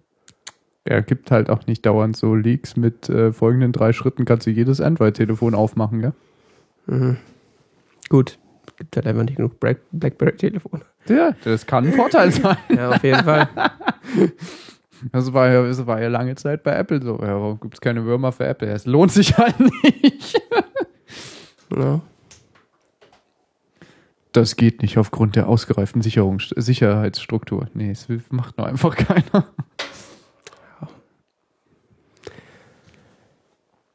Und äh, BlackBerry OS hat so, so eine Sideloading-Option. Also du kannst quasi, äh, kannst quasi Android-Apps darauf installieren. Echt? Ja. Krass. Die laufen natürlich nicht so fluffig, aber es geht. Also wenn du wirklich eine App brauchst, dann ist irgendwie schon echt interessant. Jo, äh, dann haben wir das. Achso, ja, iPhone, ja. Das Ja, schauen wir mal. Sehen wir Wann dann. das dann? Am 9. Gell? nächste Woche Mittwoch, ja. Es ist ja schon bald. Ja, 19 Uhr geht's los. Kannst schon mal Bier kalt stellen. Oh, da habe ich einen Zahnarzttermin. Ja, das ist eklig. Aber morgens. Morgens um 19 Uhr. Ja. Was? ja, das neue iPhone sehen wir ja dann, Nee, am Mittwoch. Mit egal. wenn ich es dann mitbringe. Bringst du dann nächstes Mal mit, ja? Wenn ich es bis dahin schon habe, ja. Kaufst du jetzt ein neues oder was? Ja, zwei Jahre sind um. Aha. Und? Ach so, du willst jetzt wirklich ein neues kaufen? Ja, klar. Das ist doch noch guten Schuss. Ja, aber ist ja die Ist langweilig, brauchen wir was Neues. Ne? Die Garantie ist abgelaufen und meine, da kriegst du auch Geld für. Reiche Leute. Es sei denn natürlich, dass jetzt kommt jetzt irgendwie so, ja, Feature XY und der Preis entsprechend. Ich habe so ein bisschen Angst, dass sie die Preise nochmal anpassen. In welche Richtung? Ja. Oben? Es gibt nur eine Richtung bei Apple. So. Nee, das ist die, iPhone noch teurer? naja, ja, durch die Dollar-Euro-Geschichte haben sie ja dieses Jahr alle Preise schon nach oben geschraubt, signifikant. Warum vor allen Dingen? Ja, und äh, aber nicht beim iPhone. Deswegen habe ich jetzt ein bisschen Angst, dass jetzt, wenn sie neuen Oh, iPhones der Eurokurs zum Dollarkurs ist so stark. Wir haben die Preise mal nach oben angepasst. Oh, der Dollarkurs zum Eurokurs ist nicht mehr so stark. Wir haben die Preise mal nach oben Genau. angepasst. What the fuck tut ihr da? Ja, also das war ja am Anfang des Jahres noch so, dass du den Dollarpreis nehmen konntest, ein Eurozeichen dahinter gemalt hast, dann hast du den Europreis. Jetzt musst du bei so einem MacBook Pro 13 Zoll, was ab 1200 losgeht, 1500 investieren. Ja, ja. Ich habe ein bisschen Angst, dass sie bei den iPhones das jetzt auch machen. Das ging ja bei ab 6,99 los. Wenn es dann jetzt demnächst ab, 6, ab 7,50 oder ab 7,99 losgeht, das könnte schon. Kannst du ja so einen schnuckeligen Telekom-Vertrag klicken. Du hast doch sowieso da so eine Liebesaffäre mit der Telekom. Das, das Lustige ist ja, ich wäre ja sogar bereit, der Telekom Geld in den Rachen zu werfen, für, wenn sie mir was Vernünftiges anbieten. Aber das, was ich haben will, kostet halt 80 Euro im Monat. Na Gut, es gibt ja noch andere Anbieter. Du bist ja dann mit äh, LTE ungebunden. Nicht so wie ich. Ich Ach krieg so, doch nur so. LTE im Telekom-Netz. Ach so, stimmt, ja. Ich kann ja nicht zu den ganzen Ja, stimmt. Discountern da gehen. Ja, aber es ist halt auch keine Option. Also Telekom hat halt einfach das, das, das beste Netz tatsächlich und Vodafone, Vodafone ist so, ja doch, ist immer- leider immer noch so. Also du kriegst zwar mittlerweile fast überall mit allen Empfang einigermaßen, aber Telekom ist halt einfach stabiler. Das ist Vodafone, doch jetzt die Kraft beider Netze. ja, Zweiernetz. Gemeinsam stärker. Ja, ach, ich weiß es nicht. Das müsste man halt mal ausprobieren. Dafür habe ich halt keinen Bock, einen Vertrag abzuschließen. Ja, stimmt. Also mein Bruder hat noch irgendwo so eine Prepaid-Karte rumliegen, das könnte man mal ausprobieren, aber das ist auch so anstrengend. Naja. Muss man erstmal dieses Nupsi wiederfinden, um die Karte rauszuholen, ne? Nee, das weiß ich, wo das ist. Okay. Dann die SIM-Karte zurechtstanzen. Nee, die ist ja schon pass mir größer. Achso, da hast du schon Nano-SIM-Karten, ne? Ja, ja, du doch auch. Ja, aber ich, meine Karte, die da drin steckt, ist ja gestanzt. Meine auch. Okay. Das sollte kein Problem sein. Ich dachte, wenn du jetzt noch eine rumfliegen hast, dass die vielleicht noch im alten Format ist. Ach so, ja gut, das kann sein. Ja, ich habe eine Stanze. Sowas hat man ja heutzutage. Ja. Das kann man ja nicht leben. Ist das so? Wobei, mittler Stanze, Stanze mittlerweile kommen die alle, wenn du eine neue SIM-Karte kaufst, kommen die alle vorperforiert, dass du die bis auf Nano runterbrechen kannst. Ja, ja, klar. Ist ja jetzt auch nicht so schwer. Hat ja auch nur drei Jahre gedauert. Egal. Etwas ganz anderes. Aber auch Technikecke. Ähm, Ach, wir haben eine Technikecke. Interessant. ja, ja, das ist jetzt die Technikecke. Ist die eher da oder eher hier? Der Gute zeigt auf diverse Ecken des Raumes. Ähm, und zwar, Moment, ja, jetzt. Ich habe äh, hier eine alte Festplatte rumfliegen gehabt und habe gedacht, ach, der kannst du doch, kaufst dir so ein SATA to USB äh, Schnupsi, wie ich schon, schon eins habe, kaufst das gleiche nochmal und häng die andere Festplatte dran und häng die an meinen Router. Mhm. Der hat ja, ich habe ja so eine Fritzbox 7490, also das gegenwärtige Top of the Art äh, Dings. State of the Art. Ja, wegen mir. Mhm. Ähm, und der hat USB 3 Anschlüsse. Und ich dachte, no, Klar. häng's mal dran. Ja, habe ich gemacht, habe ich kein WLAN mehr. Ah, wegen USB 3, ja? Ja, nee, wegen USB 2 eigentlich. Ähm, oder USB 3? Ja, USB 3, genau, USB 3 stört 2,4 Gigahertz WLAN. Mhm. ich weiß. Hä, wo hast du denn hier 2,4 an? Ja, habe ich nicht, aber anscheinend hat das innerhalb der Fritzbox auch das 5 Gigahertz WLAN Ah ja. äh, leicht geschwächt. Und zwar leicht genug, dass ich in diesem Zimmer hier, in dem wir uns gerade befinden, in dem ich sonst 300 bis 400 Mbit habe, so knapp noch 100 gekriegt habe. Mhm. In anderen Räumen dieses Hauses nichts mehr. Cool. Also nur noch in einem Umkreis von 10 Metern oder 5, Me 5 Metern um die Fritzbox herum habe ich überhaupt noch WLAN gekriegt. Mhm. Wenn ich das Teil wieder rausgezogen das habe ich aber erstmal nach zwei Tagen erst gemerkt. Ja, ich, was ist denn mit meinem WLAN? Hä? Das ist, also wirklich in der Küche überhaupt keine Verbindung mehr gekriegt und so. Und, hä, das ist ja nicht scheiße. Aber als mein Laptop angekotzt, gell, so, ja, das ist jetzt hier völlig, Apple-Dreck. Ja, äh, hat Apple mal wieder das WLAN kaputt konfiguriert, gell? Das kommt ja häufiger vor. Ja, eigentlich so mit jedem Update mal. Ja, das ist ja, ist ja mit jedem Betriebssystem-Update ist es ja ein bisschen Glücksspiel, ob gerade bei der, bei der eigenen Laptop-Generation das WLAN noch funktioniert. Ja. Das ist ja in den letzten Jahren so ein Running Gag. Auf jeden Fall dann auch hier, diesem Raum, auch kein WLAN mehr gekriegt. Ich habe dann drüber nachgedacht, irgendwann hab ich's mal gegoogelt, tatsächlich so einen Forschungsbericht von Intel gefunden, in dem dieses Problem diskutiert wurde.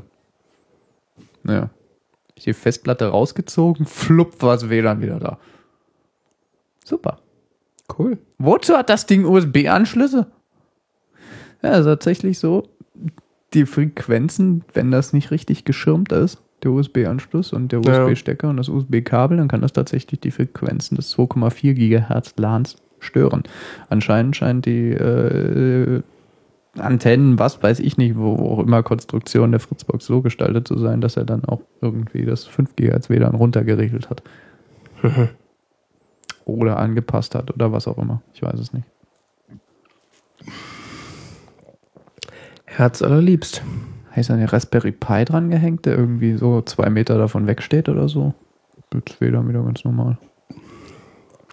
Also ich hatte das bei Router noch nicht gehört, aber ähm, ich habe bis jetzt noch keinen Router gesehen, der USB 3.0 hatte.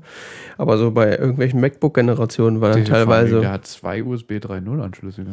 ja, bei, bei, teilweise bei so MacBook-Generationen war dann, äh, ging da mal Bluetooth oder das WLAN schlechter, wenn du eine USB 3-Platte angeschlossen hast und so Scherze.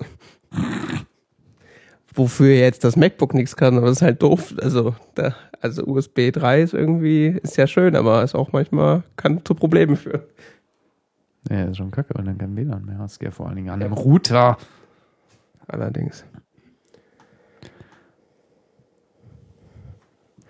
Sollte nur so ein Tipp sein, wenn ihr da irgendwie Probleme habt oder solche Ideen habt, so wie ich, die tatsächlich die Anschlüsse eures Gerätes zu benutzen, ähm, kann zu Problemen führen. Sollte man nicht tun. Das ist- und das war vor allen Dingen so ein richtig schöner, dicker USB-Stecker und so ein dickes Kabel und so. Naja. Jetzt hängt es am Raspberry Pi und ist per AFP freigegeben und so. Ja, es ist, das rennt jetzt schnuckelig. ich weiß auch nicht, wie gut diese, diese, AFP ist echt performant. ja, Knallt ihr mit 30 Mbit über die Leitung. ja. Das AFP ist jetzt nicht schnell, nee, aber Gottes Willen, aber der Raspberry Pi schafft halt nicht mehr. und dabei hat er eine Prozessorauslastung von so 20 Prozent oder so. Ich meine, du willst da ja auch keinen Videoschnitt live drauf machen, du willst ja nur ein bisschen Video rüber streamen. Ja, ja. Dafür reicht's ja einmal. Über AFP. Hm. Ja, nee, AFP funktioniert echt gut. Mit, äh, mit Samba kriegt er nicht so Geschwindigkeiten hin. Okay. Ansonsten nehme ich SFTP, aber selbst da, da hat er eine, hat er eine sehr hohe Prozessorauslastung. Ja, Ja, verschlüsselt die ganze Zeit, ja, Verschlüsselung, klar. Macht ja Sinn. Der AFP ist es deutlich performanter, also im Netzwerk. Nach außen hin ist es nicht freigegeben. Das wäre ja. Ne? Oh, das ist echt schnuckelig. Mit AFP kannst du so. Ich habe das jetzt ne, anlässlich dessen habe ich mal AFP dann wieder konfiguriert auf dem Raspberry Pi. Ist echt praktisch. Okay. Wovon ich spreche, ist Apple Filing Protocol. Ich weiß. Könnt ihr nur Spaß mit haben, wenn ähm, ihr einen Apple Computer, äh, einen. Mac habt, ja. Da gibt es gewisse Third-Party-Implementationen für Windows, aber die benutzt niemand, weil die wurden auch, glaube ich, seit den 90ern nicht mehr weiterentwickelt. Ja, gut, für was auch. Da Apple ja inzwischen auch standardmäßig Samba benutzt. Tun sie das? Ja. Okay. Ich weiß nicht, ich habe mich seit, seitdem ich einen Mac habe, so mit so. Samba 2, nicht das ursprüngliche, sondern Ja. das neue. Ich, manchmal geht ein Netzwerk und dann mache ich was und dann. Ja, nee, ich, keine Ahnung, ich krieg Samba. Ich habe letztens versucht, hier Dateien freizugeben auf dem Mac über Samba und dann auf Windows. Oh, ist diese Krankheit. Ja, das hat noch nie funktioniert. Aber auch unter Ich Windows. kann die Dateien nicht. anzeigen, aber dann kann er sie nicht öffnen. Ja, nicht die Das Rechte. hatte ich auch noch nicht. Sie haben keine Recht, diese Datei anzuzeigen. Sie, Ja, nur weil du sie siehst, heißt nicht, dass du sie lesen darfst. was? Wie kann man denn die Datei... Hä? Aber das hat auch noch nie zwischen Windows-Computern funktioniert. Also Wie kann man denn die Dateirechte so konfigurieren, dass ich die Dateinamen sehen kann, die Dateigröße sehen kann und so weiter sehen kann, aber nicht den Dateiinhalt sehen kann? Das Ahnung. geht? anscheinend. Ich, also. Ich erinnere mich nur, dass ich äh, lange Jahre in meiner Kindheit damit verbracht habe, versucht, zu versuchen, zwischen Windows-Computern Daten auszutauschen per Netzwerk und Oh mein Gott. das quasi nie, also beim ersten Mal sowieso nicht, aber hat quasi also immer so eine Viertelstunde gebraucht, bis du die Rechner mal gesehen hast, klar, beide und dann so jetzt schnell übertragen. Wenn es da mal lief, dann lief es Ja, einigermaßen. zwischen Linux und Mac habe ich überhaupt kein Problem. Funktioniert ohne weiteres. Sobald ich versuche, mit Windows auf die Samba-Freigaben auf Linux zuzugreifen. Oh ja, schauen wir mal an. Ist Samba nicht ein Microsoft-Produkt? Nee, Samba ist die Implementation von dem Protokoll von Open Source. Okay. Microsoft hat dann auch nochmal so eine Implementation davon. Und Apple benutzt, glaube ich, Samba oder hat auch nochmal ihren eigenen Kram dazu gebaut. Was weiß ich, keine Ahnung. SMB halt. Ja, klar.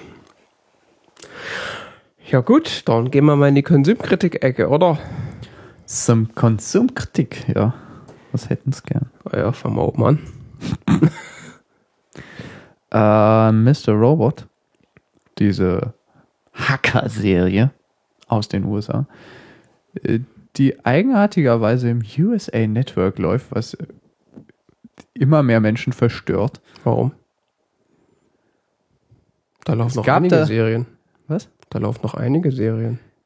Ja, aber jetzt nicht eher so Serien, die ähm, intellektuell so tiefgründig sind, Okay. soweit ich mich erinnere. Also ich weiß nur, dass das Suits läuft. Das ist bestimmt nicht äh, intellektuell tiefgreifend, aber es ist Ja. immerhin eine spannende Serie. Ja, das mag sein, aber sie übertragen halt Wrestling und äh, Oh. ja, schon Serien, die man mal gucken kann, aber jetzt halt nicht so die großen Hausnummern, nicht so die intellektuell tiefgreifenden Hausnummern, weißt du so. Und Okay. dann kommt so eine Serie wie Mr. Robot, die halt so wirklich gesellschaftskritisch sind und äh, Bisschen, ja. wirklich, also schwierig zu beschreiben, was da genau passiert in dieser Serie. Es ist irgendwie ein bisschen viel. Die erste Staffel ist jetzt rum. Mhm. Ich habe alle zehn Folgen gesehen. Du hast, glaube ich. Ich habe jetzt angefangen, habe jetzt vier Folgen gesehen. Ach ja, schon vier. Ja. Ja. Also die ersten beiden so quasi hintereinander. Also, das, also die erste Folge, zum einen muss man dazu sagen, die geht irgendwie 60 Minuten. Ja, die kann man sich auf YouTube angucken. Ne? Ja, aber, keine Ahnung, wenn Doch, du doch. sagst. Doch, sage ich. Äh, okay, äh, ich habe die nicht auf YouTube geguckt. Äh, lief die so an, das war quasi, also ging los wie so ein Thriller. Ich bin quasi so da gesessen und, und dann war es vorbei und dann so, was, das war jetzt eine Stunde? Ja, ja. Und dann so, okay, aber ich kann jetzt nicht, es ist halb zwei, egal, ich muss die nächste Folge gucken. nächste Folge guckt. Und dann auch jedes Mal so einen asozialen Cliffhanger, wo du denkst so, das macht ihr doch mit Absicht. Und dann war es Viertel nach zwei so, ich kann jetzt nicht noch weiter gucken, ich muss morgen auch noch aufstehen. Das war echt hardcore. Ja, es ist, also ich habe das ja nie Also- verfolgt. Das war ich so, wie ist jetzt zu Ende? Was, was soll das? Was? Nein, das könnt ihr nicht tun, ihr Schweine! Also die ersten drei, drei Folgen waren wirklich so absolut, also hätte ich eigentlich am Stück durchsuchten können. Und dann die vierte Folge, gut, da war ich selbst auch ein bisschen angeheitert. Es war ein bisschen verwirrend, weil das war, weil sie so einen Drogentrip darstellt. Bin ich nicht ganz sicher, ob ich da was verpasst habe. Tja. Äh, nicht Drogentrip, sondern so ein Entzugstrip. Das war irgendwie, ich glaube, den muss ich nochmal gucken. Ich habe das Gefühl, da. Aber es ist extrem gut gemacht. Ich war übrigens ein bisschen, äh, wir haben ja schon mal darüber gesprochen, du hattest dann ja, ich hatte dann ja gefragt, wie das denn so mit der Markenbildung in dem, äh, oder die Darstellung von Marken in der Sendung ist. Und irgendwie meintest, das würde quasi keine Rolle spielen. Lustigerweise ist mir jetzt aber aufgefallen, dass da trotzdem ständig Marken erwähnt und auch gezeigt werden. Ja, das kann sein. Nee, ich meinte ich das mit Marken? Äh, ich hatte erinnere mich da noch dran, aber äh, habe ich nämlich. Ja, es Irgendwie gibt sind wir so da drauf diese, gekommen. diese generische Marke Evil Corp. Also, Ja, aber lustig, aber also da gibt auch andere Dinge erwähnt, ja. Also zum Beispiel, was mir aufgefallen ist, äh, in dieser, wenn sie da erklären, okay, E-Corp ist so eine Firma, die macht im Grunde alles, auch zum Beispiel Hardware. Und siehst dann Leute, die haben iPads in der Hand, also wirklich iPads. Ich erkenne ein iPad, wenn ich es sehe, mit so, mit so einem Aufkleber von Evil Corp. ja. Äh, oder auch Telefone. Beziehungsweise, äh, dann trinken sie doch Kaffee bei Starbucks. also es wird dann schon immer wieder. Ja. Aber das nur so am Rande. Aber es äh, krasse Serie. Also das.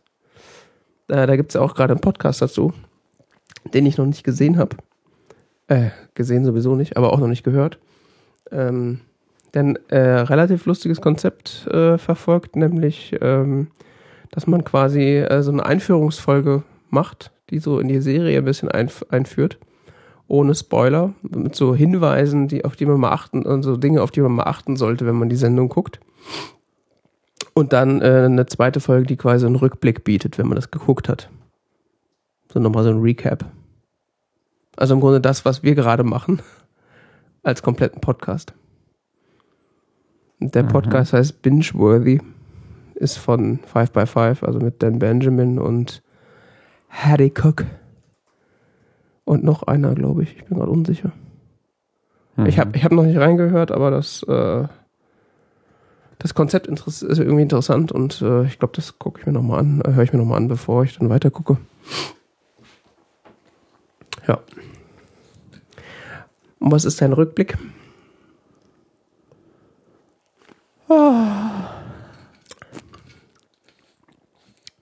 Es wurde gegen Ende hin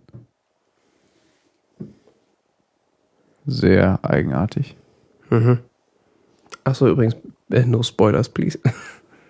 Ja, ja, ich, ich mich. Ähm, ich sag nur Allgemeines dazu jetzt. Ähm, es gab gegen Ende der Staffel nochmal einen ganz üblen Cliffhanger. Die Schweine. Das kann ich sagen. Und ähm, die letzte Folge war schon krass.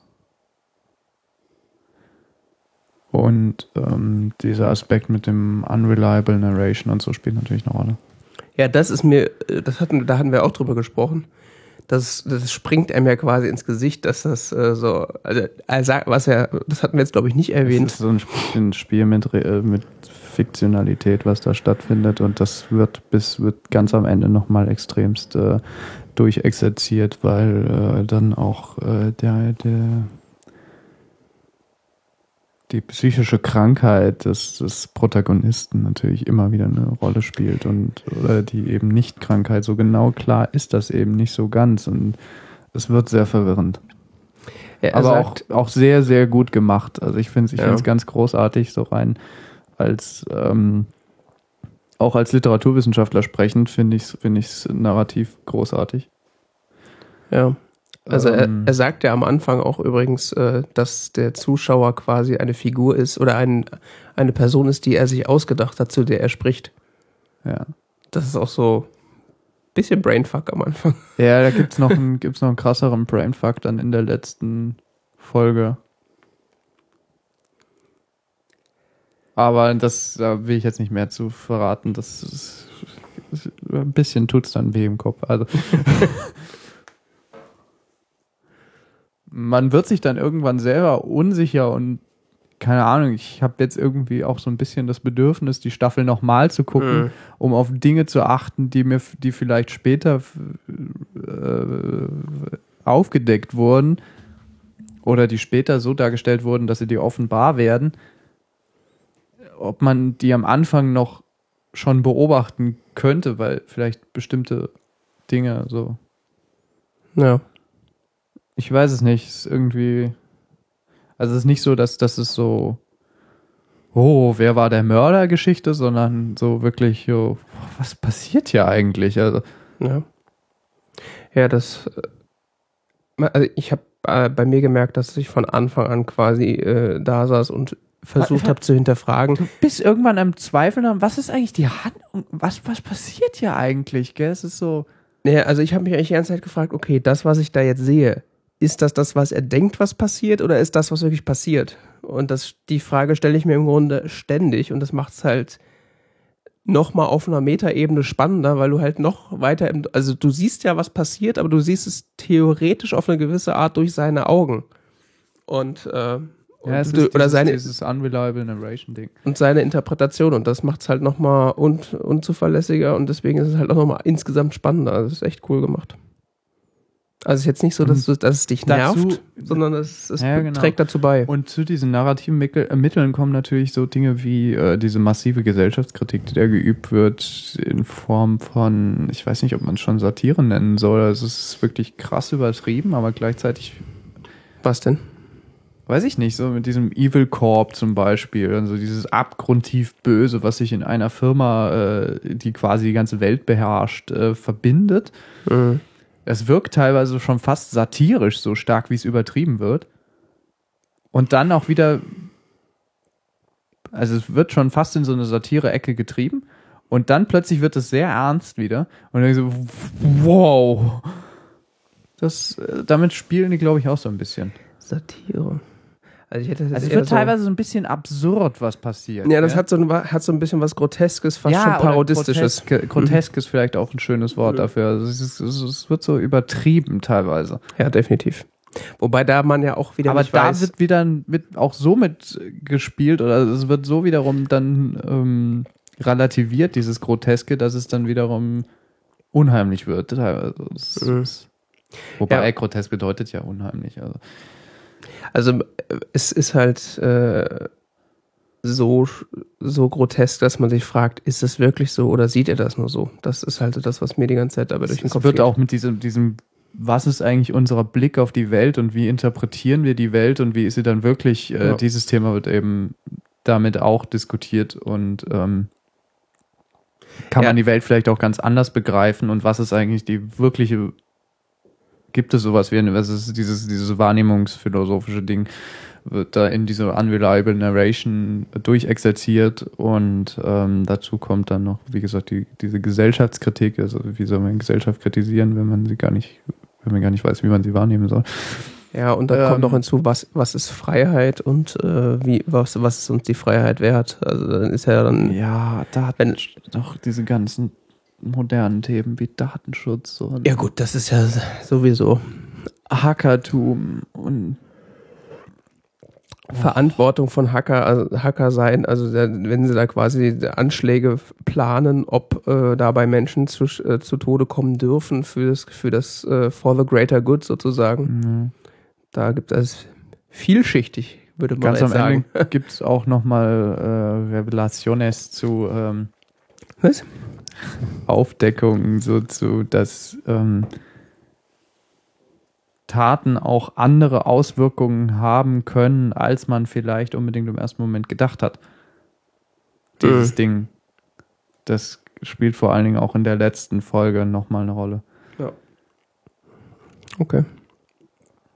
Also ich bin auf jeden Fall gespannt. Ich, äh, dass sich die, dass sich diese Wirkung nicht immer unbedingt so gestaltet, wie man das ursprünglich wollte und so. Von etwas, das man versucht zu initiieren.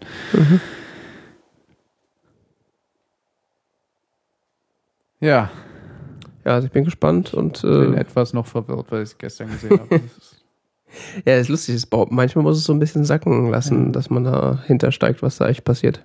ich glaube, ich muss noch mal gucken. Ja, ich bin auf jeden Fall sehr gespannt auf die äh, noch kommenden, äh, auf die Folgen, die noch vor mir liegen. Gibt es eigentlich Staffel 2 zu? Ist die angekündigt? Ich habe da nicht äh, geguckt, aber ich kann es mir fast nicht anders vorstellen. Also mal, ob was so wie das gerade durch, durchgereicht wird und gehypt wird, da kann ja eigentlich nur eine zweite Staffel kommen.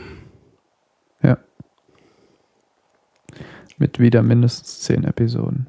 Okay, Wurde schon vor der Premiere angekündigt. na dann. Da waren sie ihres Erfolgs aber sehr sicher. Ja, ich meine, die haben ja auch auf Rotten Tomatoes zum Beispiel eine ziemlich hohe Wertung. Ah ja, Trending. Mr. Robot. 100%. Das ist schick. Having answered many of Season 1's questions in the penultimate episode, Mr. Robot raises the stakes for Season 2. With its last episode, a disorienting finale that eerily bleeds into real life it wins. Mhm. Es wird echt unheimlich, weil das, vor allen Dingen in der letzten Folge wird sehr viel mit Real-Life-Footage geschnitten und so. Du siehst dann Frau Merkel und äh, Mr. Obama und die Krass. äh, die Präsidentin von der Fed, äh, und ich vergesse mal, wie sie heißt, Yellen oder Ellen, äh, keine Ahnung, Ellen Yellen. ich vergesse immer, wie die Frau heißt. Ähm, also das wird dann, in der letzten Folge wird schon heftig. Okay.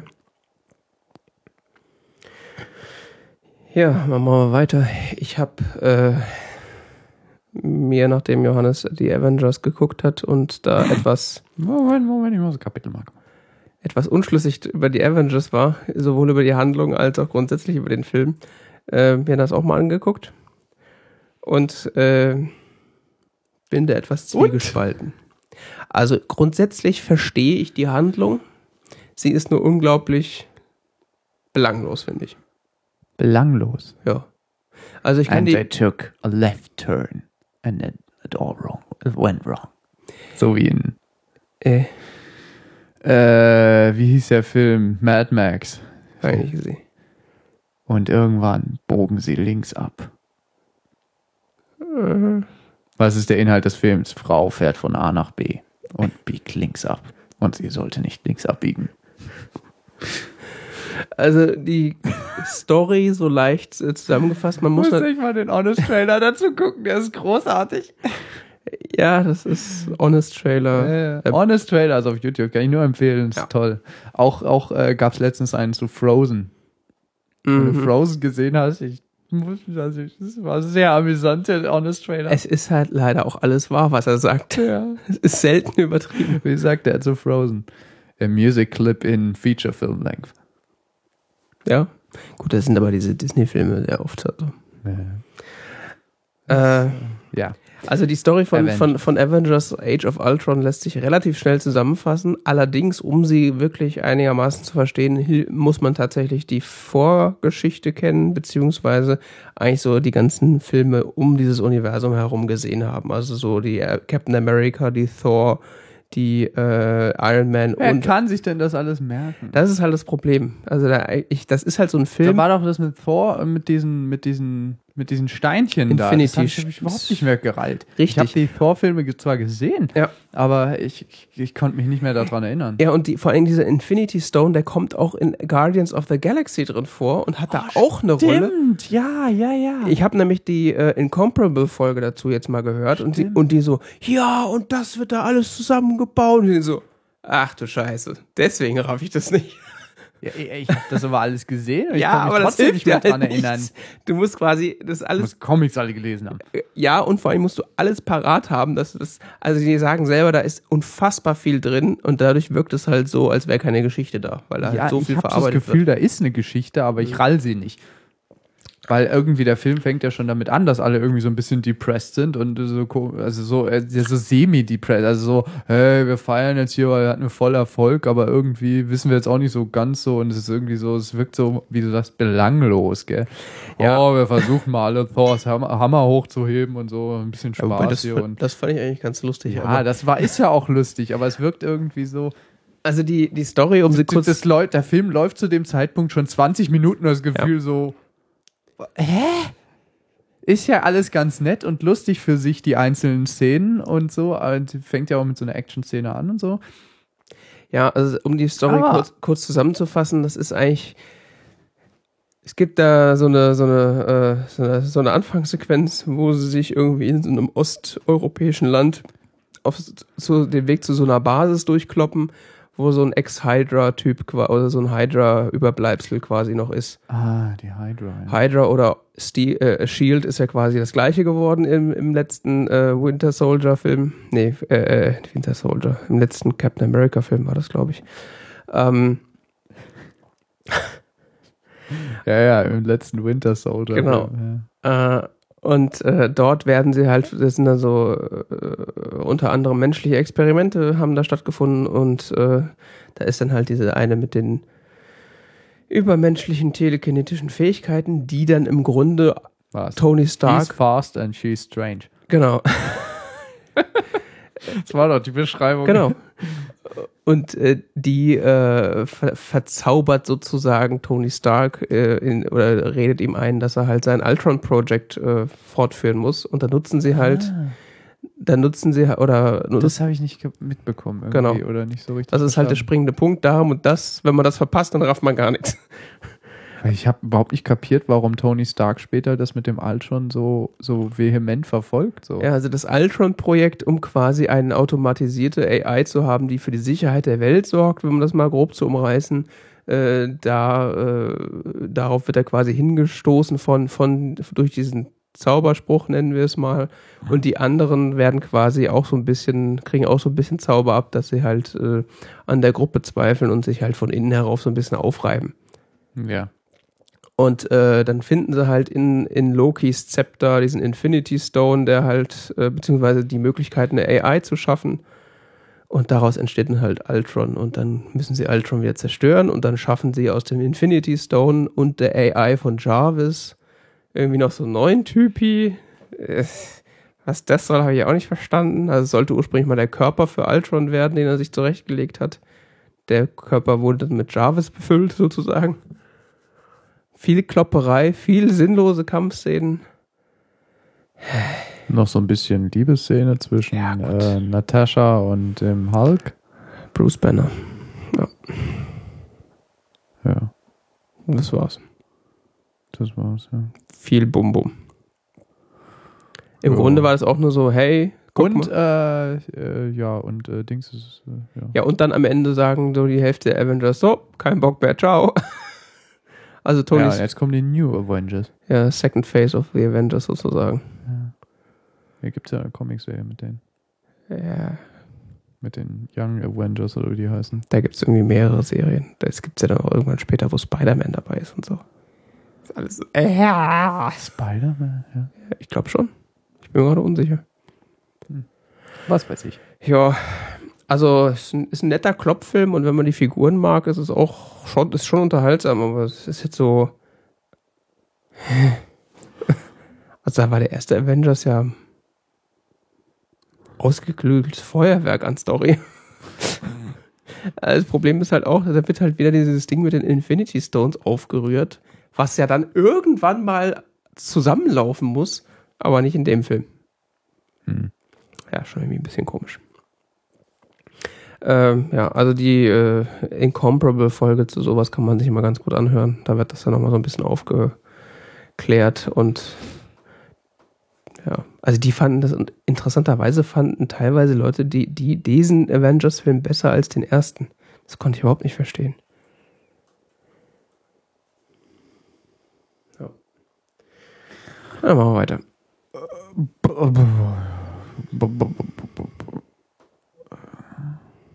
Ach so, jetzt bin ich dran, ja. Ja. Ja, ich habe das vorgesehen. Den Snowden-Film.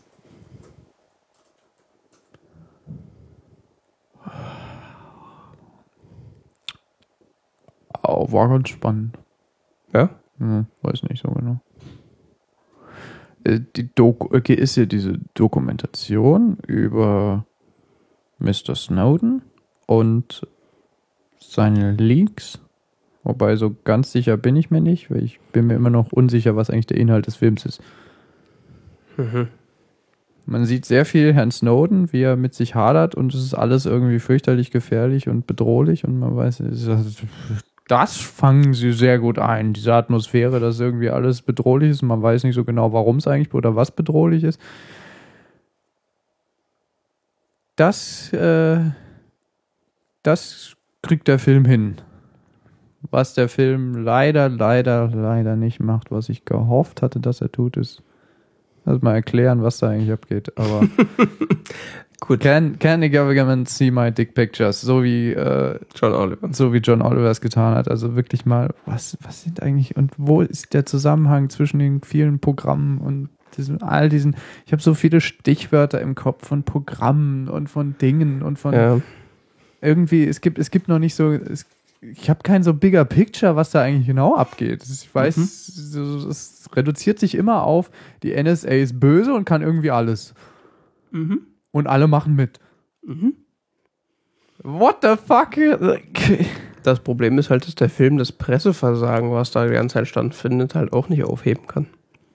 Ja, nee, es wird ja eher die Presse dann noch so in dem Film auf so einen goldenen Thron gehoben, weil der Guardian sich ja äh, so bemüht und äh, gar nichts. Ich, ich habe überhaupt kein Problem mit Glenn Greenwald oder mit dem. Ich finde es auch voll schlimm, dass der, dass zum Beispiel sein Partner da verfolgt wurde und von den Briten eingesperrt wurde für neun Stunden und so.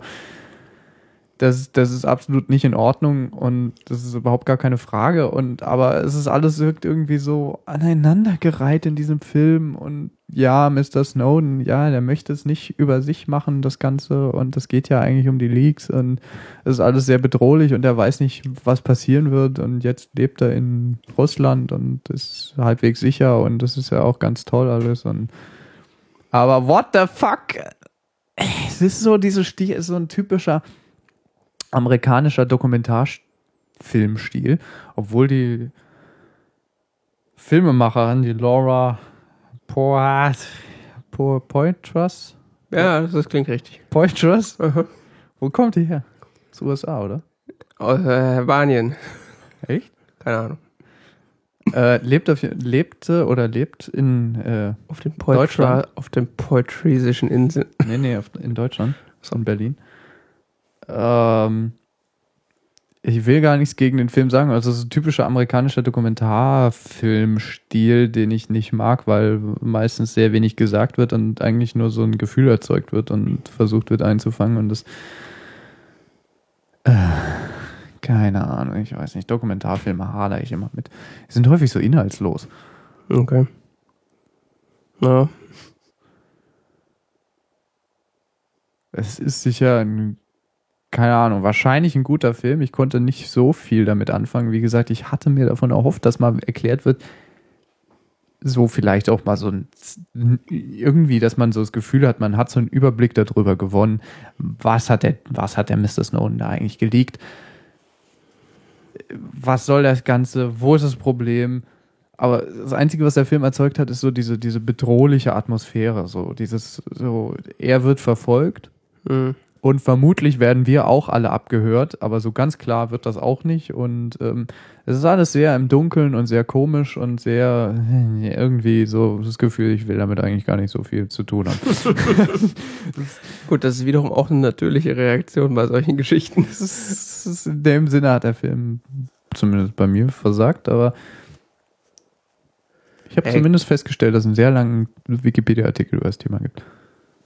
Ja, naja, das ist halt, es ist halt auch einfach viel. Also, um das quasi alles mal so detailliert aufzuzeigen und das große, Ja, gar nicht mal Detail, der muss ja nicht zu sehr ins Detail gehen, aber was so ein Film vielleicht auch leisten könnte, ist ein bisschen mal zu erklären, was eigentlich passiert, was, was, hä, was, wer ist eigentlich diese NSA? es bräuchte eigentlich mal so eine Quarks und Co- Co-Folge darüber. Oder, äh, ähm, so eine Sendung mit der Maus-Folge eigentlich. Was tun die da und warum ist das doof und warum sollten sie das nicht tun? Und ja, es wird halt immer nur so wild im Raum postuliert, so, ja, das widerspricht unseren Grundrechten und so weiter. Und wie sollen wir noch äh, als Erwachsene miteinander diskutieren, wenn wir nicht wissen können, was von uns ähm, abgehört wird und so weiter. Wir kann ohne Privatsphäre kann dann überhaupt noch eine Demokratie existieren. Das sind alles so Gedankenfetzen, die in diesem Film auftauchen, die Mhm. auch sicher wichtig und richtig sind. Ja. Aber es wirkt halt eher so wie so Fetzen, ja. Und das ist, ist, wie gesagt, das ist so ein Dokumentarstil, den habe ich schon häufiger gesehen, den, den kann ich nicht so wirklich viel anfangen. Okay. Würdest du sagen, dass es sich lohnt, den mal anzugucken? Ja, Wenn man Sitzfleisch hat. Ah, Ich habe auch schon in den letzten mal in Paris geguckt, also so ist nicht. Ja, es, es geht halt sehr viel darum, dass Mr. Snowden in Hotelzimmern sitzt und Hm. erklärt, wie gefährlich alles ist. Na gut, das macht er seit schon länger jetzt mittlerweile. Aber halt immer noch, immer dann nur so Fetzen von Gesprächen Ja. und so. Und teilweise verstehst du auch, war es dann auch schwierig nachzuvollziehen, worüber sie jetzt eigentlich genau gerade reden, weil Hm. Wahrscheinlich bräuchte es wirklich mal so eine Sendung mit der Und dann Maus-Folge, die das- das einfach mal alles du so, auseinander wie. Glenn Greenwald und Mr. Snowden sich kennenlernen und es ist irgendwie, es geht dann sehr viel darum, wie Mr. Snowden Vertrauen aufbaut zu Glenn Greenwald und äh, Laura Poitras und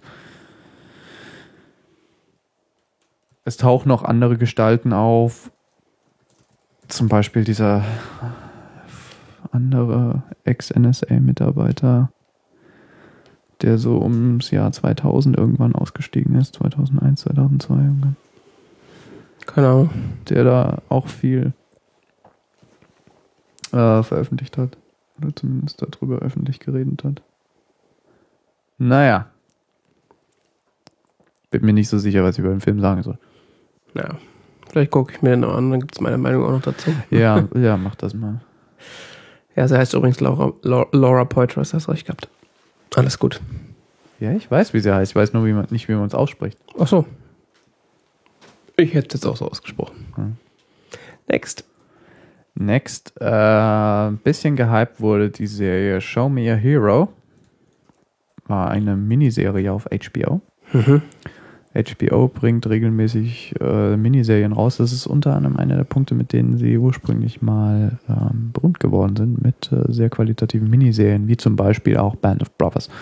Okay. Dieses, weiß nicht, ob du das gesehen hast, so, das sind so zehn Folgen, spielt im Zweiten Weltkrieg, gilt als eine der besten Miniserien der Geschichte des TV. So. Ich habe nur von gehört und habe gehört, dass die mega gut sein soll, aber ich nicht gesehen. Die ist ziemlich gut. Okay. Ähm, es gibt aber auch sowas wie zum Beispiel John Adams, da geht es um den ähm, britischen Gründer, äh, amerikanischen Gründervater John Adams. Mhm.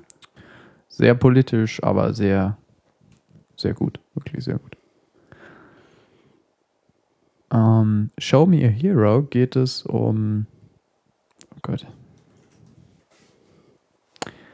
Nick Wazowski. Wie schreibt sich das? Das weiß ich nicht. Das ist fürchterlich. Das wird aber auch im Film, in der Serie. Worcestersoße. Ja, so ungefähr. Nick Wazisco. Was? Wazisco. Nennen wir ihn Nick. Wazisco. Nick Wazisco. Okay. Nick. Nick war zeitweise der jüngste, ähm, äh, wie heißt er auf Deutsch, Bürgermeister der USA. Zumindest einer Kleinstadt, einer eine Stadt. Ähm, das, die Serie basiert auf den realen Erlebnissen dieses Nick Wazisco. Mhm. Ähm, die Zeit, die er kurz bevor er Bürgermeister wurde, bis ähm, nachdem er Bürgermeister war. Ähm, es geht um ein Public Housing Project, was in, das, in dieser Gegend, in der er Bürgermeister war, in dieser Kleinstadt, sehr umstritten war. Wir sprechen hier von einer Stadt, die im Staat New York liegt und zwar ähm, nicht unbedingt weit von New York City entfernt.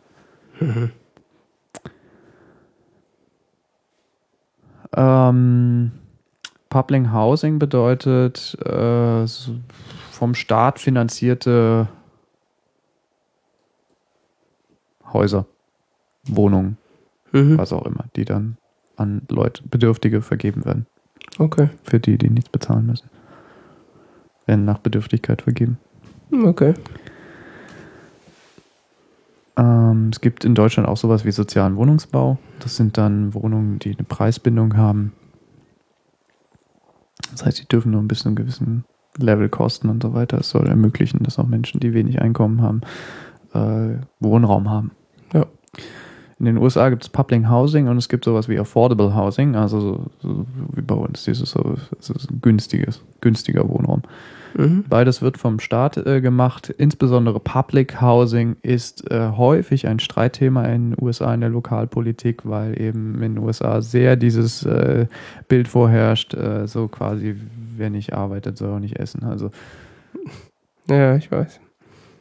äh, insbesondere die Mittelklassen sind da sehr aggressiv teilweise. So, wir, ah, wir haben hart für unser Geld gearbeitet, wir haben jetzt unser kleines Häuschen hier und wir haben hart äh, lange dafür gearbeitet und so weiter und deshalb haben wir uns es verdient, in einem Haus zu wohnen und so. Wer dafür nicht arbeitet, hat es auch nicht verdient. Es herrscht äh, generell wenig Bewusstsein dafür, dass äh, soziale Unterschiede nicht unbedingt in, dem, in der Motivation begründet liegen. Hängt nicht immer am Arbeitswillen. sondern dass äh, ein niedriges Einkommen sehr viele verschiedene Gründe haben kann, was auch in der Serie dargestellt wird, dass Leute aus unterschiedlichen Gründen ähm, tatsächlich ins Public Housing rutschen, die vielleicht sogar aus Mittelschichtsfamilien kommen oder Mittelschichtfamilien, die abrutschen oder sonst was. Äh, die Serie hat insofern zwei Schwerpunkte. Es gibt einmal die Geschichte um den Protagonisten, und es gibt die Darstellung verschiedener Familienschicksale, die im Public Housing leben. Das Public Housing ist zu Beginn der Story ähm, der Gestalt in, in, in dieser Stadt, Yonkers heißt die, äh, dass es einen großen, einen großen Wohnblock äh, gibt, ähm, der allerdings sehr durch Gewalt und Drogenkriminalität und so weiter geprägt ist. Wo auch äh, die Stadt wird dann verurteilt von einem äh, Bundesrichter, neues Public Housing zu schaffen, das äh, die Stadt mehr sozial durchmischt. Mhm. Sie wehren sich dagegen lange Zeit, weil eben die Mittelklassen sagen, das wollen sie nicht. Wir wollen nicht, dass irgendwelche Drogenkriminellen oder sonst wie in ihren Neighborhoods wohnen. Ja. Und das führt zu wirklich krassen Protesten in der Stadt. Und das führt zu einigen sozialen Spannungen. Und der Nick Vasisco, der stellt sich eben dann davor, der prügelt dann als Mayor, der wird erst Mayor mit, äh, mit so quasi dem Versprechen, ich äh, lege Berufung gegen dieses Gerichtsurteil ein und so weiter. Das gelingt ihm aber dann nicht. Mhm. Weil halt auch der Supreme Court und sonst was der USA dahinter stehen und sagen, ja, das, hä? das hat ja was mit Grundrechten zu tun. Ja. Und er, der Richter verschlagt halt, ansonsten ver, äh, verurteile ich euch, euch halt zu einer Geldstrafe. Gell? Und es geht dann mehr darum, wie die Geldstrafe ist dann so hoch, dass sie irgendwie noch 20 Tage Zeit haben, dann ist die Stadt pleite. die verdoppelt sich jeden Tag. Ah ja. So jeden Tag eine halbe Million und es verdoppelt sich. Äh, Ja, wie viele Tage haben wir da noch? Wir rechnen uns aus, der Stadtbeauftragte, hm, wir haben noch 20 Tage, dann sind wir pleite. Hm.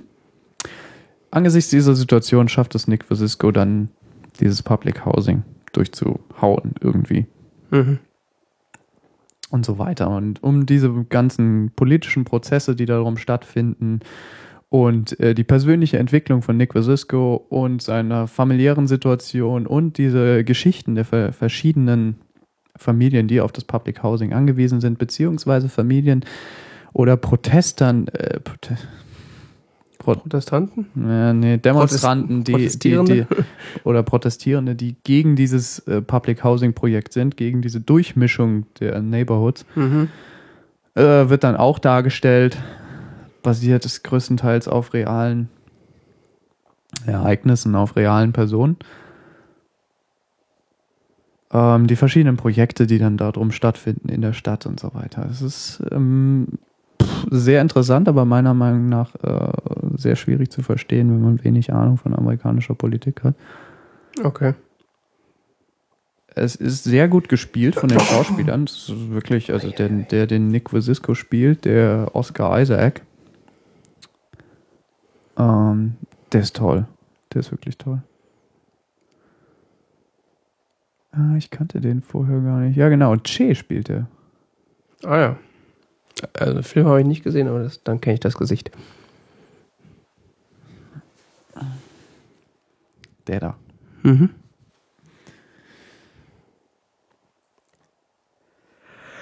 In was für Film hat er? Genau, Inside Llewyn Davis, da spielt er den Hauptcharakter.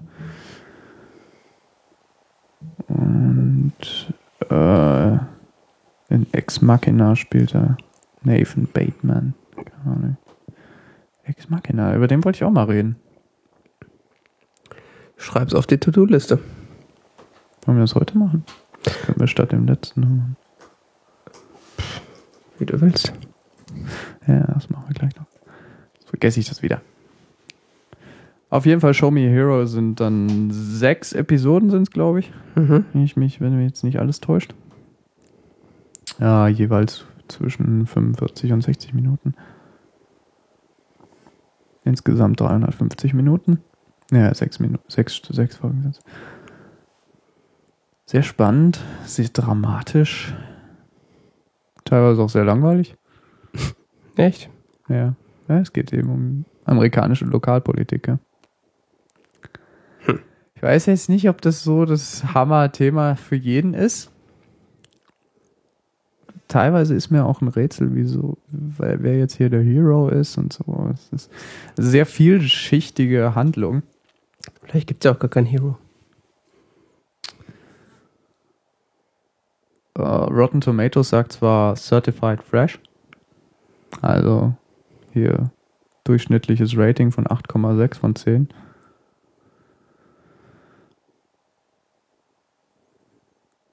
Ich finde, die Charaktere sind großartig, sind sehr überzeugend dargestellt, sind in sich zusammenhängend. Die Handlung ist. Teilweise sind da auch Sprünge drin, die dann schwierig nachzuvollziehen sind. Es gibt da Auslassungen von. Ja. Hm. Ich bin mir nicht so sicher, was ich davon halten soll, weißt du? Okay. Ist äh, schwierig.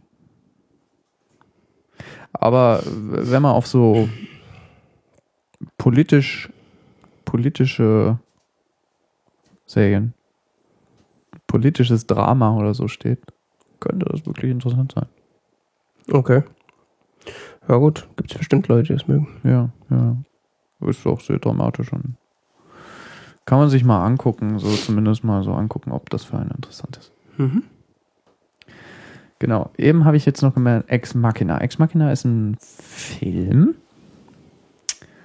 Und zwar aus dem Jahre 2015 mit äh, von, von Alex Garland,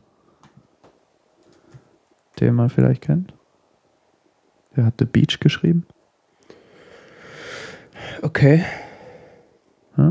Hm? 20 Weeks Later, 20 Days Later, Sunshine, so Filme. Da war der wesentlich dran beteiligt. Okay. Hast du gesehen? 20 Days Later. Ist das so ein Zombie-Ding, oder? Ja. Nein. das ist einfach nicht meine Art von Film. Hast du den gesehen? Ja. Okay. Ähm, Ex Machina ist ein Science-Fiction-Thriller aus Großbritannien äh, mit äh, Alicia Vikander, keine Ahnung, wie das ausspricht. Äh, Dom Hall Gleason. Der ist in letzter Zeit irgendwie so eine Hausnummer. Der Ja. spielt auch im neuen Star Wars-Film mit der da. Mhm. Kennst du den? Habe ich schon mal gesehen. Ja, dachte ich mir. Äh, letztendlich spielt die Handlung ab zwischen ihm und Oscar Isaac und ähm, Alicia Vikander. Und ähm, das sind eigentlich die einzigen Figuren, die auftreten. Mhm. Es geht darum, dass der Nathan Bateman, der von Oscar Isaac gespielt wird, ähm, eine künstliche Intelligenz geschaffen hat. Und ähm, der Caleb Smith, äh, der, der, der von Dom Hall Gleason gespielt wird, soll quasi einen Turing-Test mit, mit diesem Roboter machen und äh, soll seine eigenen Gefühle über den beurteilen. Dazu wird er eingeladen in die sehr abgelegene äh, Villa dieses Multimillionärs, der diese AI geschaffen hat. Und da entwickelt sich dann ein sehr dramatisches Kammerspiel zwischen diesen drei Figuren und das ist elendig spannend. Und ich saß mehr oder minder schweißgebadet am Ende vor dem Bildschirm und das, ist, ja, ist, verdrängt man dann erstmal wieder, weil es so ja, Hey, ich konnte die ganze Zeit mit Ex Machina, Ex, mit Ex Machina gar nichts anfangen, aber jetzt, äh, ich habe da einen Trailer sehr im Kopf. verstörend. Ich habe da einen Trailer im Kopf, ja. Ja, der Trailer ist noch harmlos. Wenn du den Film gesehen hast, bist du ein bisschen verstört danach, glaube ich. Okay.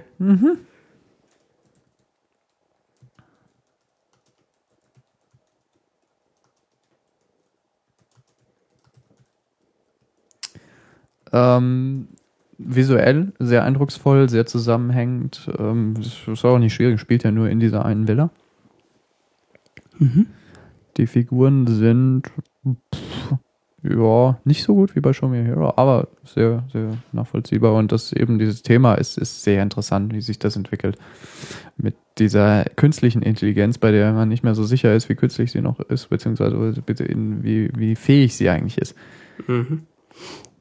Und was da eigentlich genau ist, dieses Ding, was passiert eigentlich gerade? Hm, Wer hat hier und wer hat Macht, wer hat Kontrolle und da wird sehr unheimlich. Ja, das ist, äh, ich meine, der liegt auch auf irgendeiner To-Watch-Liste von mir. Ich Ja, nur, das musst du sehen. ja, ist gut. Ja, ja, ja, ist sehr spannend. Sehr spannend, sehr interessantes Thema. Ex Machina. Alles klar. Inwiefern auch der ähm, eingeladen wird von dem Nathan. Nathan ist dieser Millionär, von der, der lädt ja diesen einen Programmierer ein, der, Mhm. diesen Test zu machen bei ihm in der Villa. Er weiß ja nicht, wofür er eigentlich kommt. Das wird ja erst da äh, vor Ort für ihn offenbart. Er wird ja eingeladen, so eine Woche mit dem in seiner Villa zu verbringen und so. Mhm. Und dann erfährt man das alles so. Ne? Ja, es ist äh, ein sehr. Ich, ich fand den Film eindrucksvoll. Der könnte, könnte noch besser sein. Der hat noch, hätte noch Potenzial. Aber es ist schon sehr unheimlich. Vom Thema einfach. Okay. Ja. Gut. Film ohne Potenzial nach oben ist ja auch schwierig. Alles klar. Dann äh, War's das. war's das. Schreibe ich mir den Ex Machina nochmal dicker auf meine Liste. Ja. Gut, dann haben wir haben wir es mal wieder rumgekriegt, die 127. Folge. Äh, Informationen zur Sendung und alles mögliche auf unserer Webseite tzeit.org. Äh, mit allem Flatter und PayPal und so Social Media Kanäle. Ähm, ja, dann äh, freuen wir uns aufs baldige Wiederhören und äh, bis zum nächsten Mal. Tschüss. Ciao.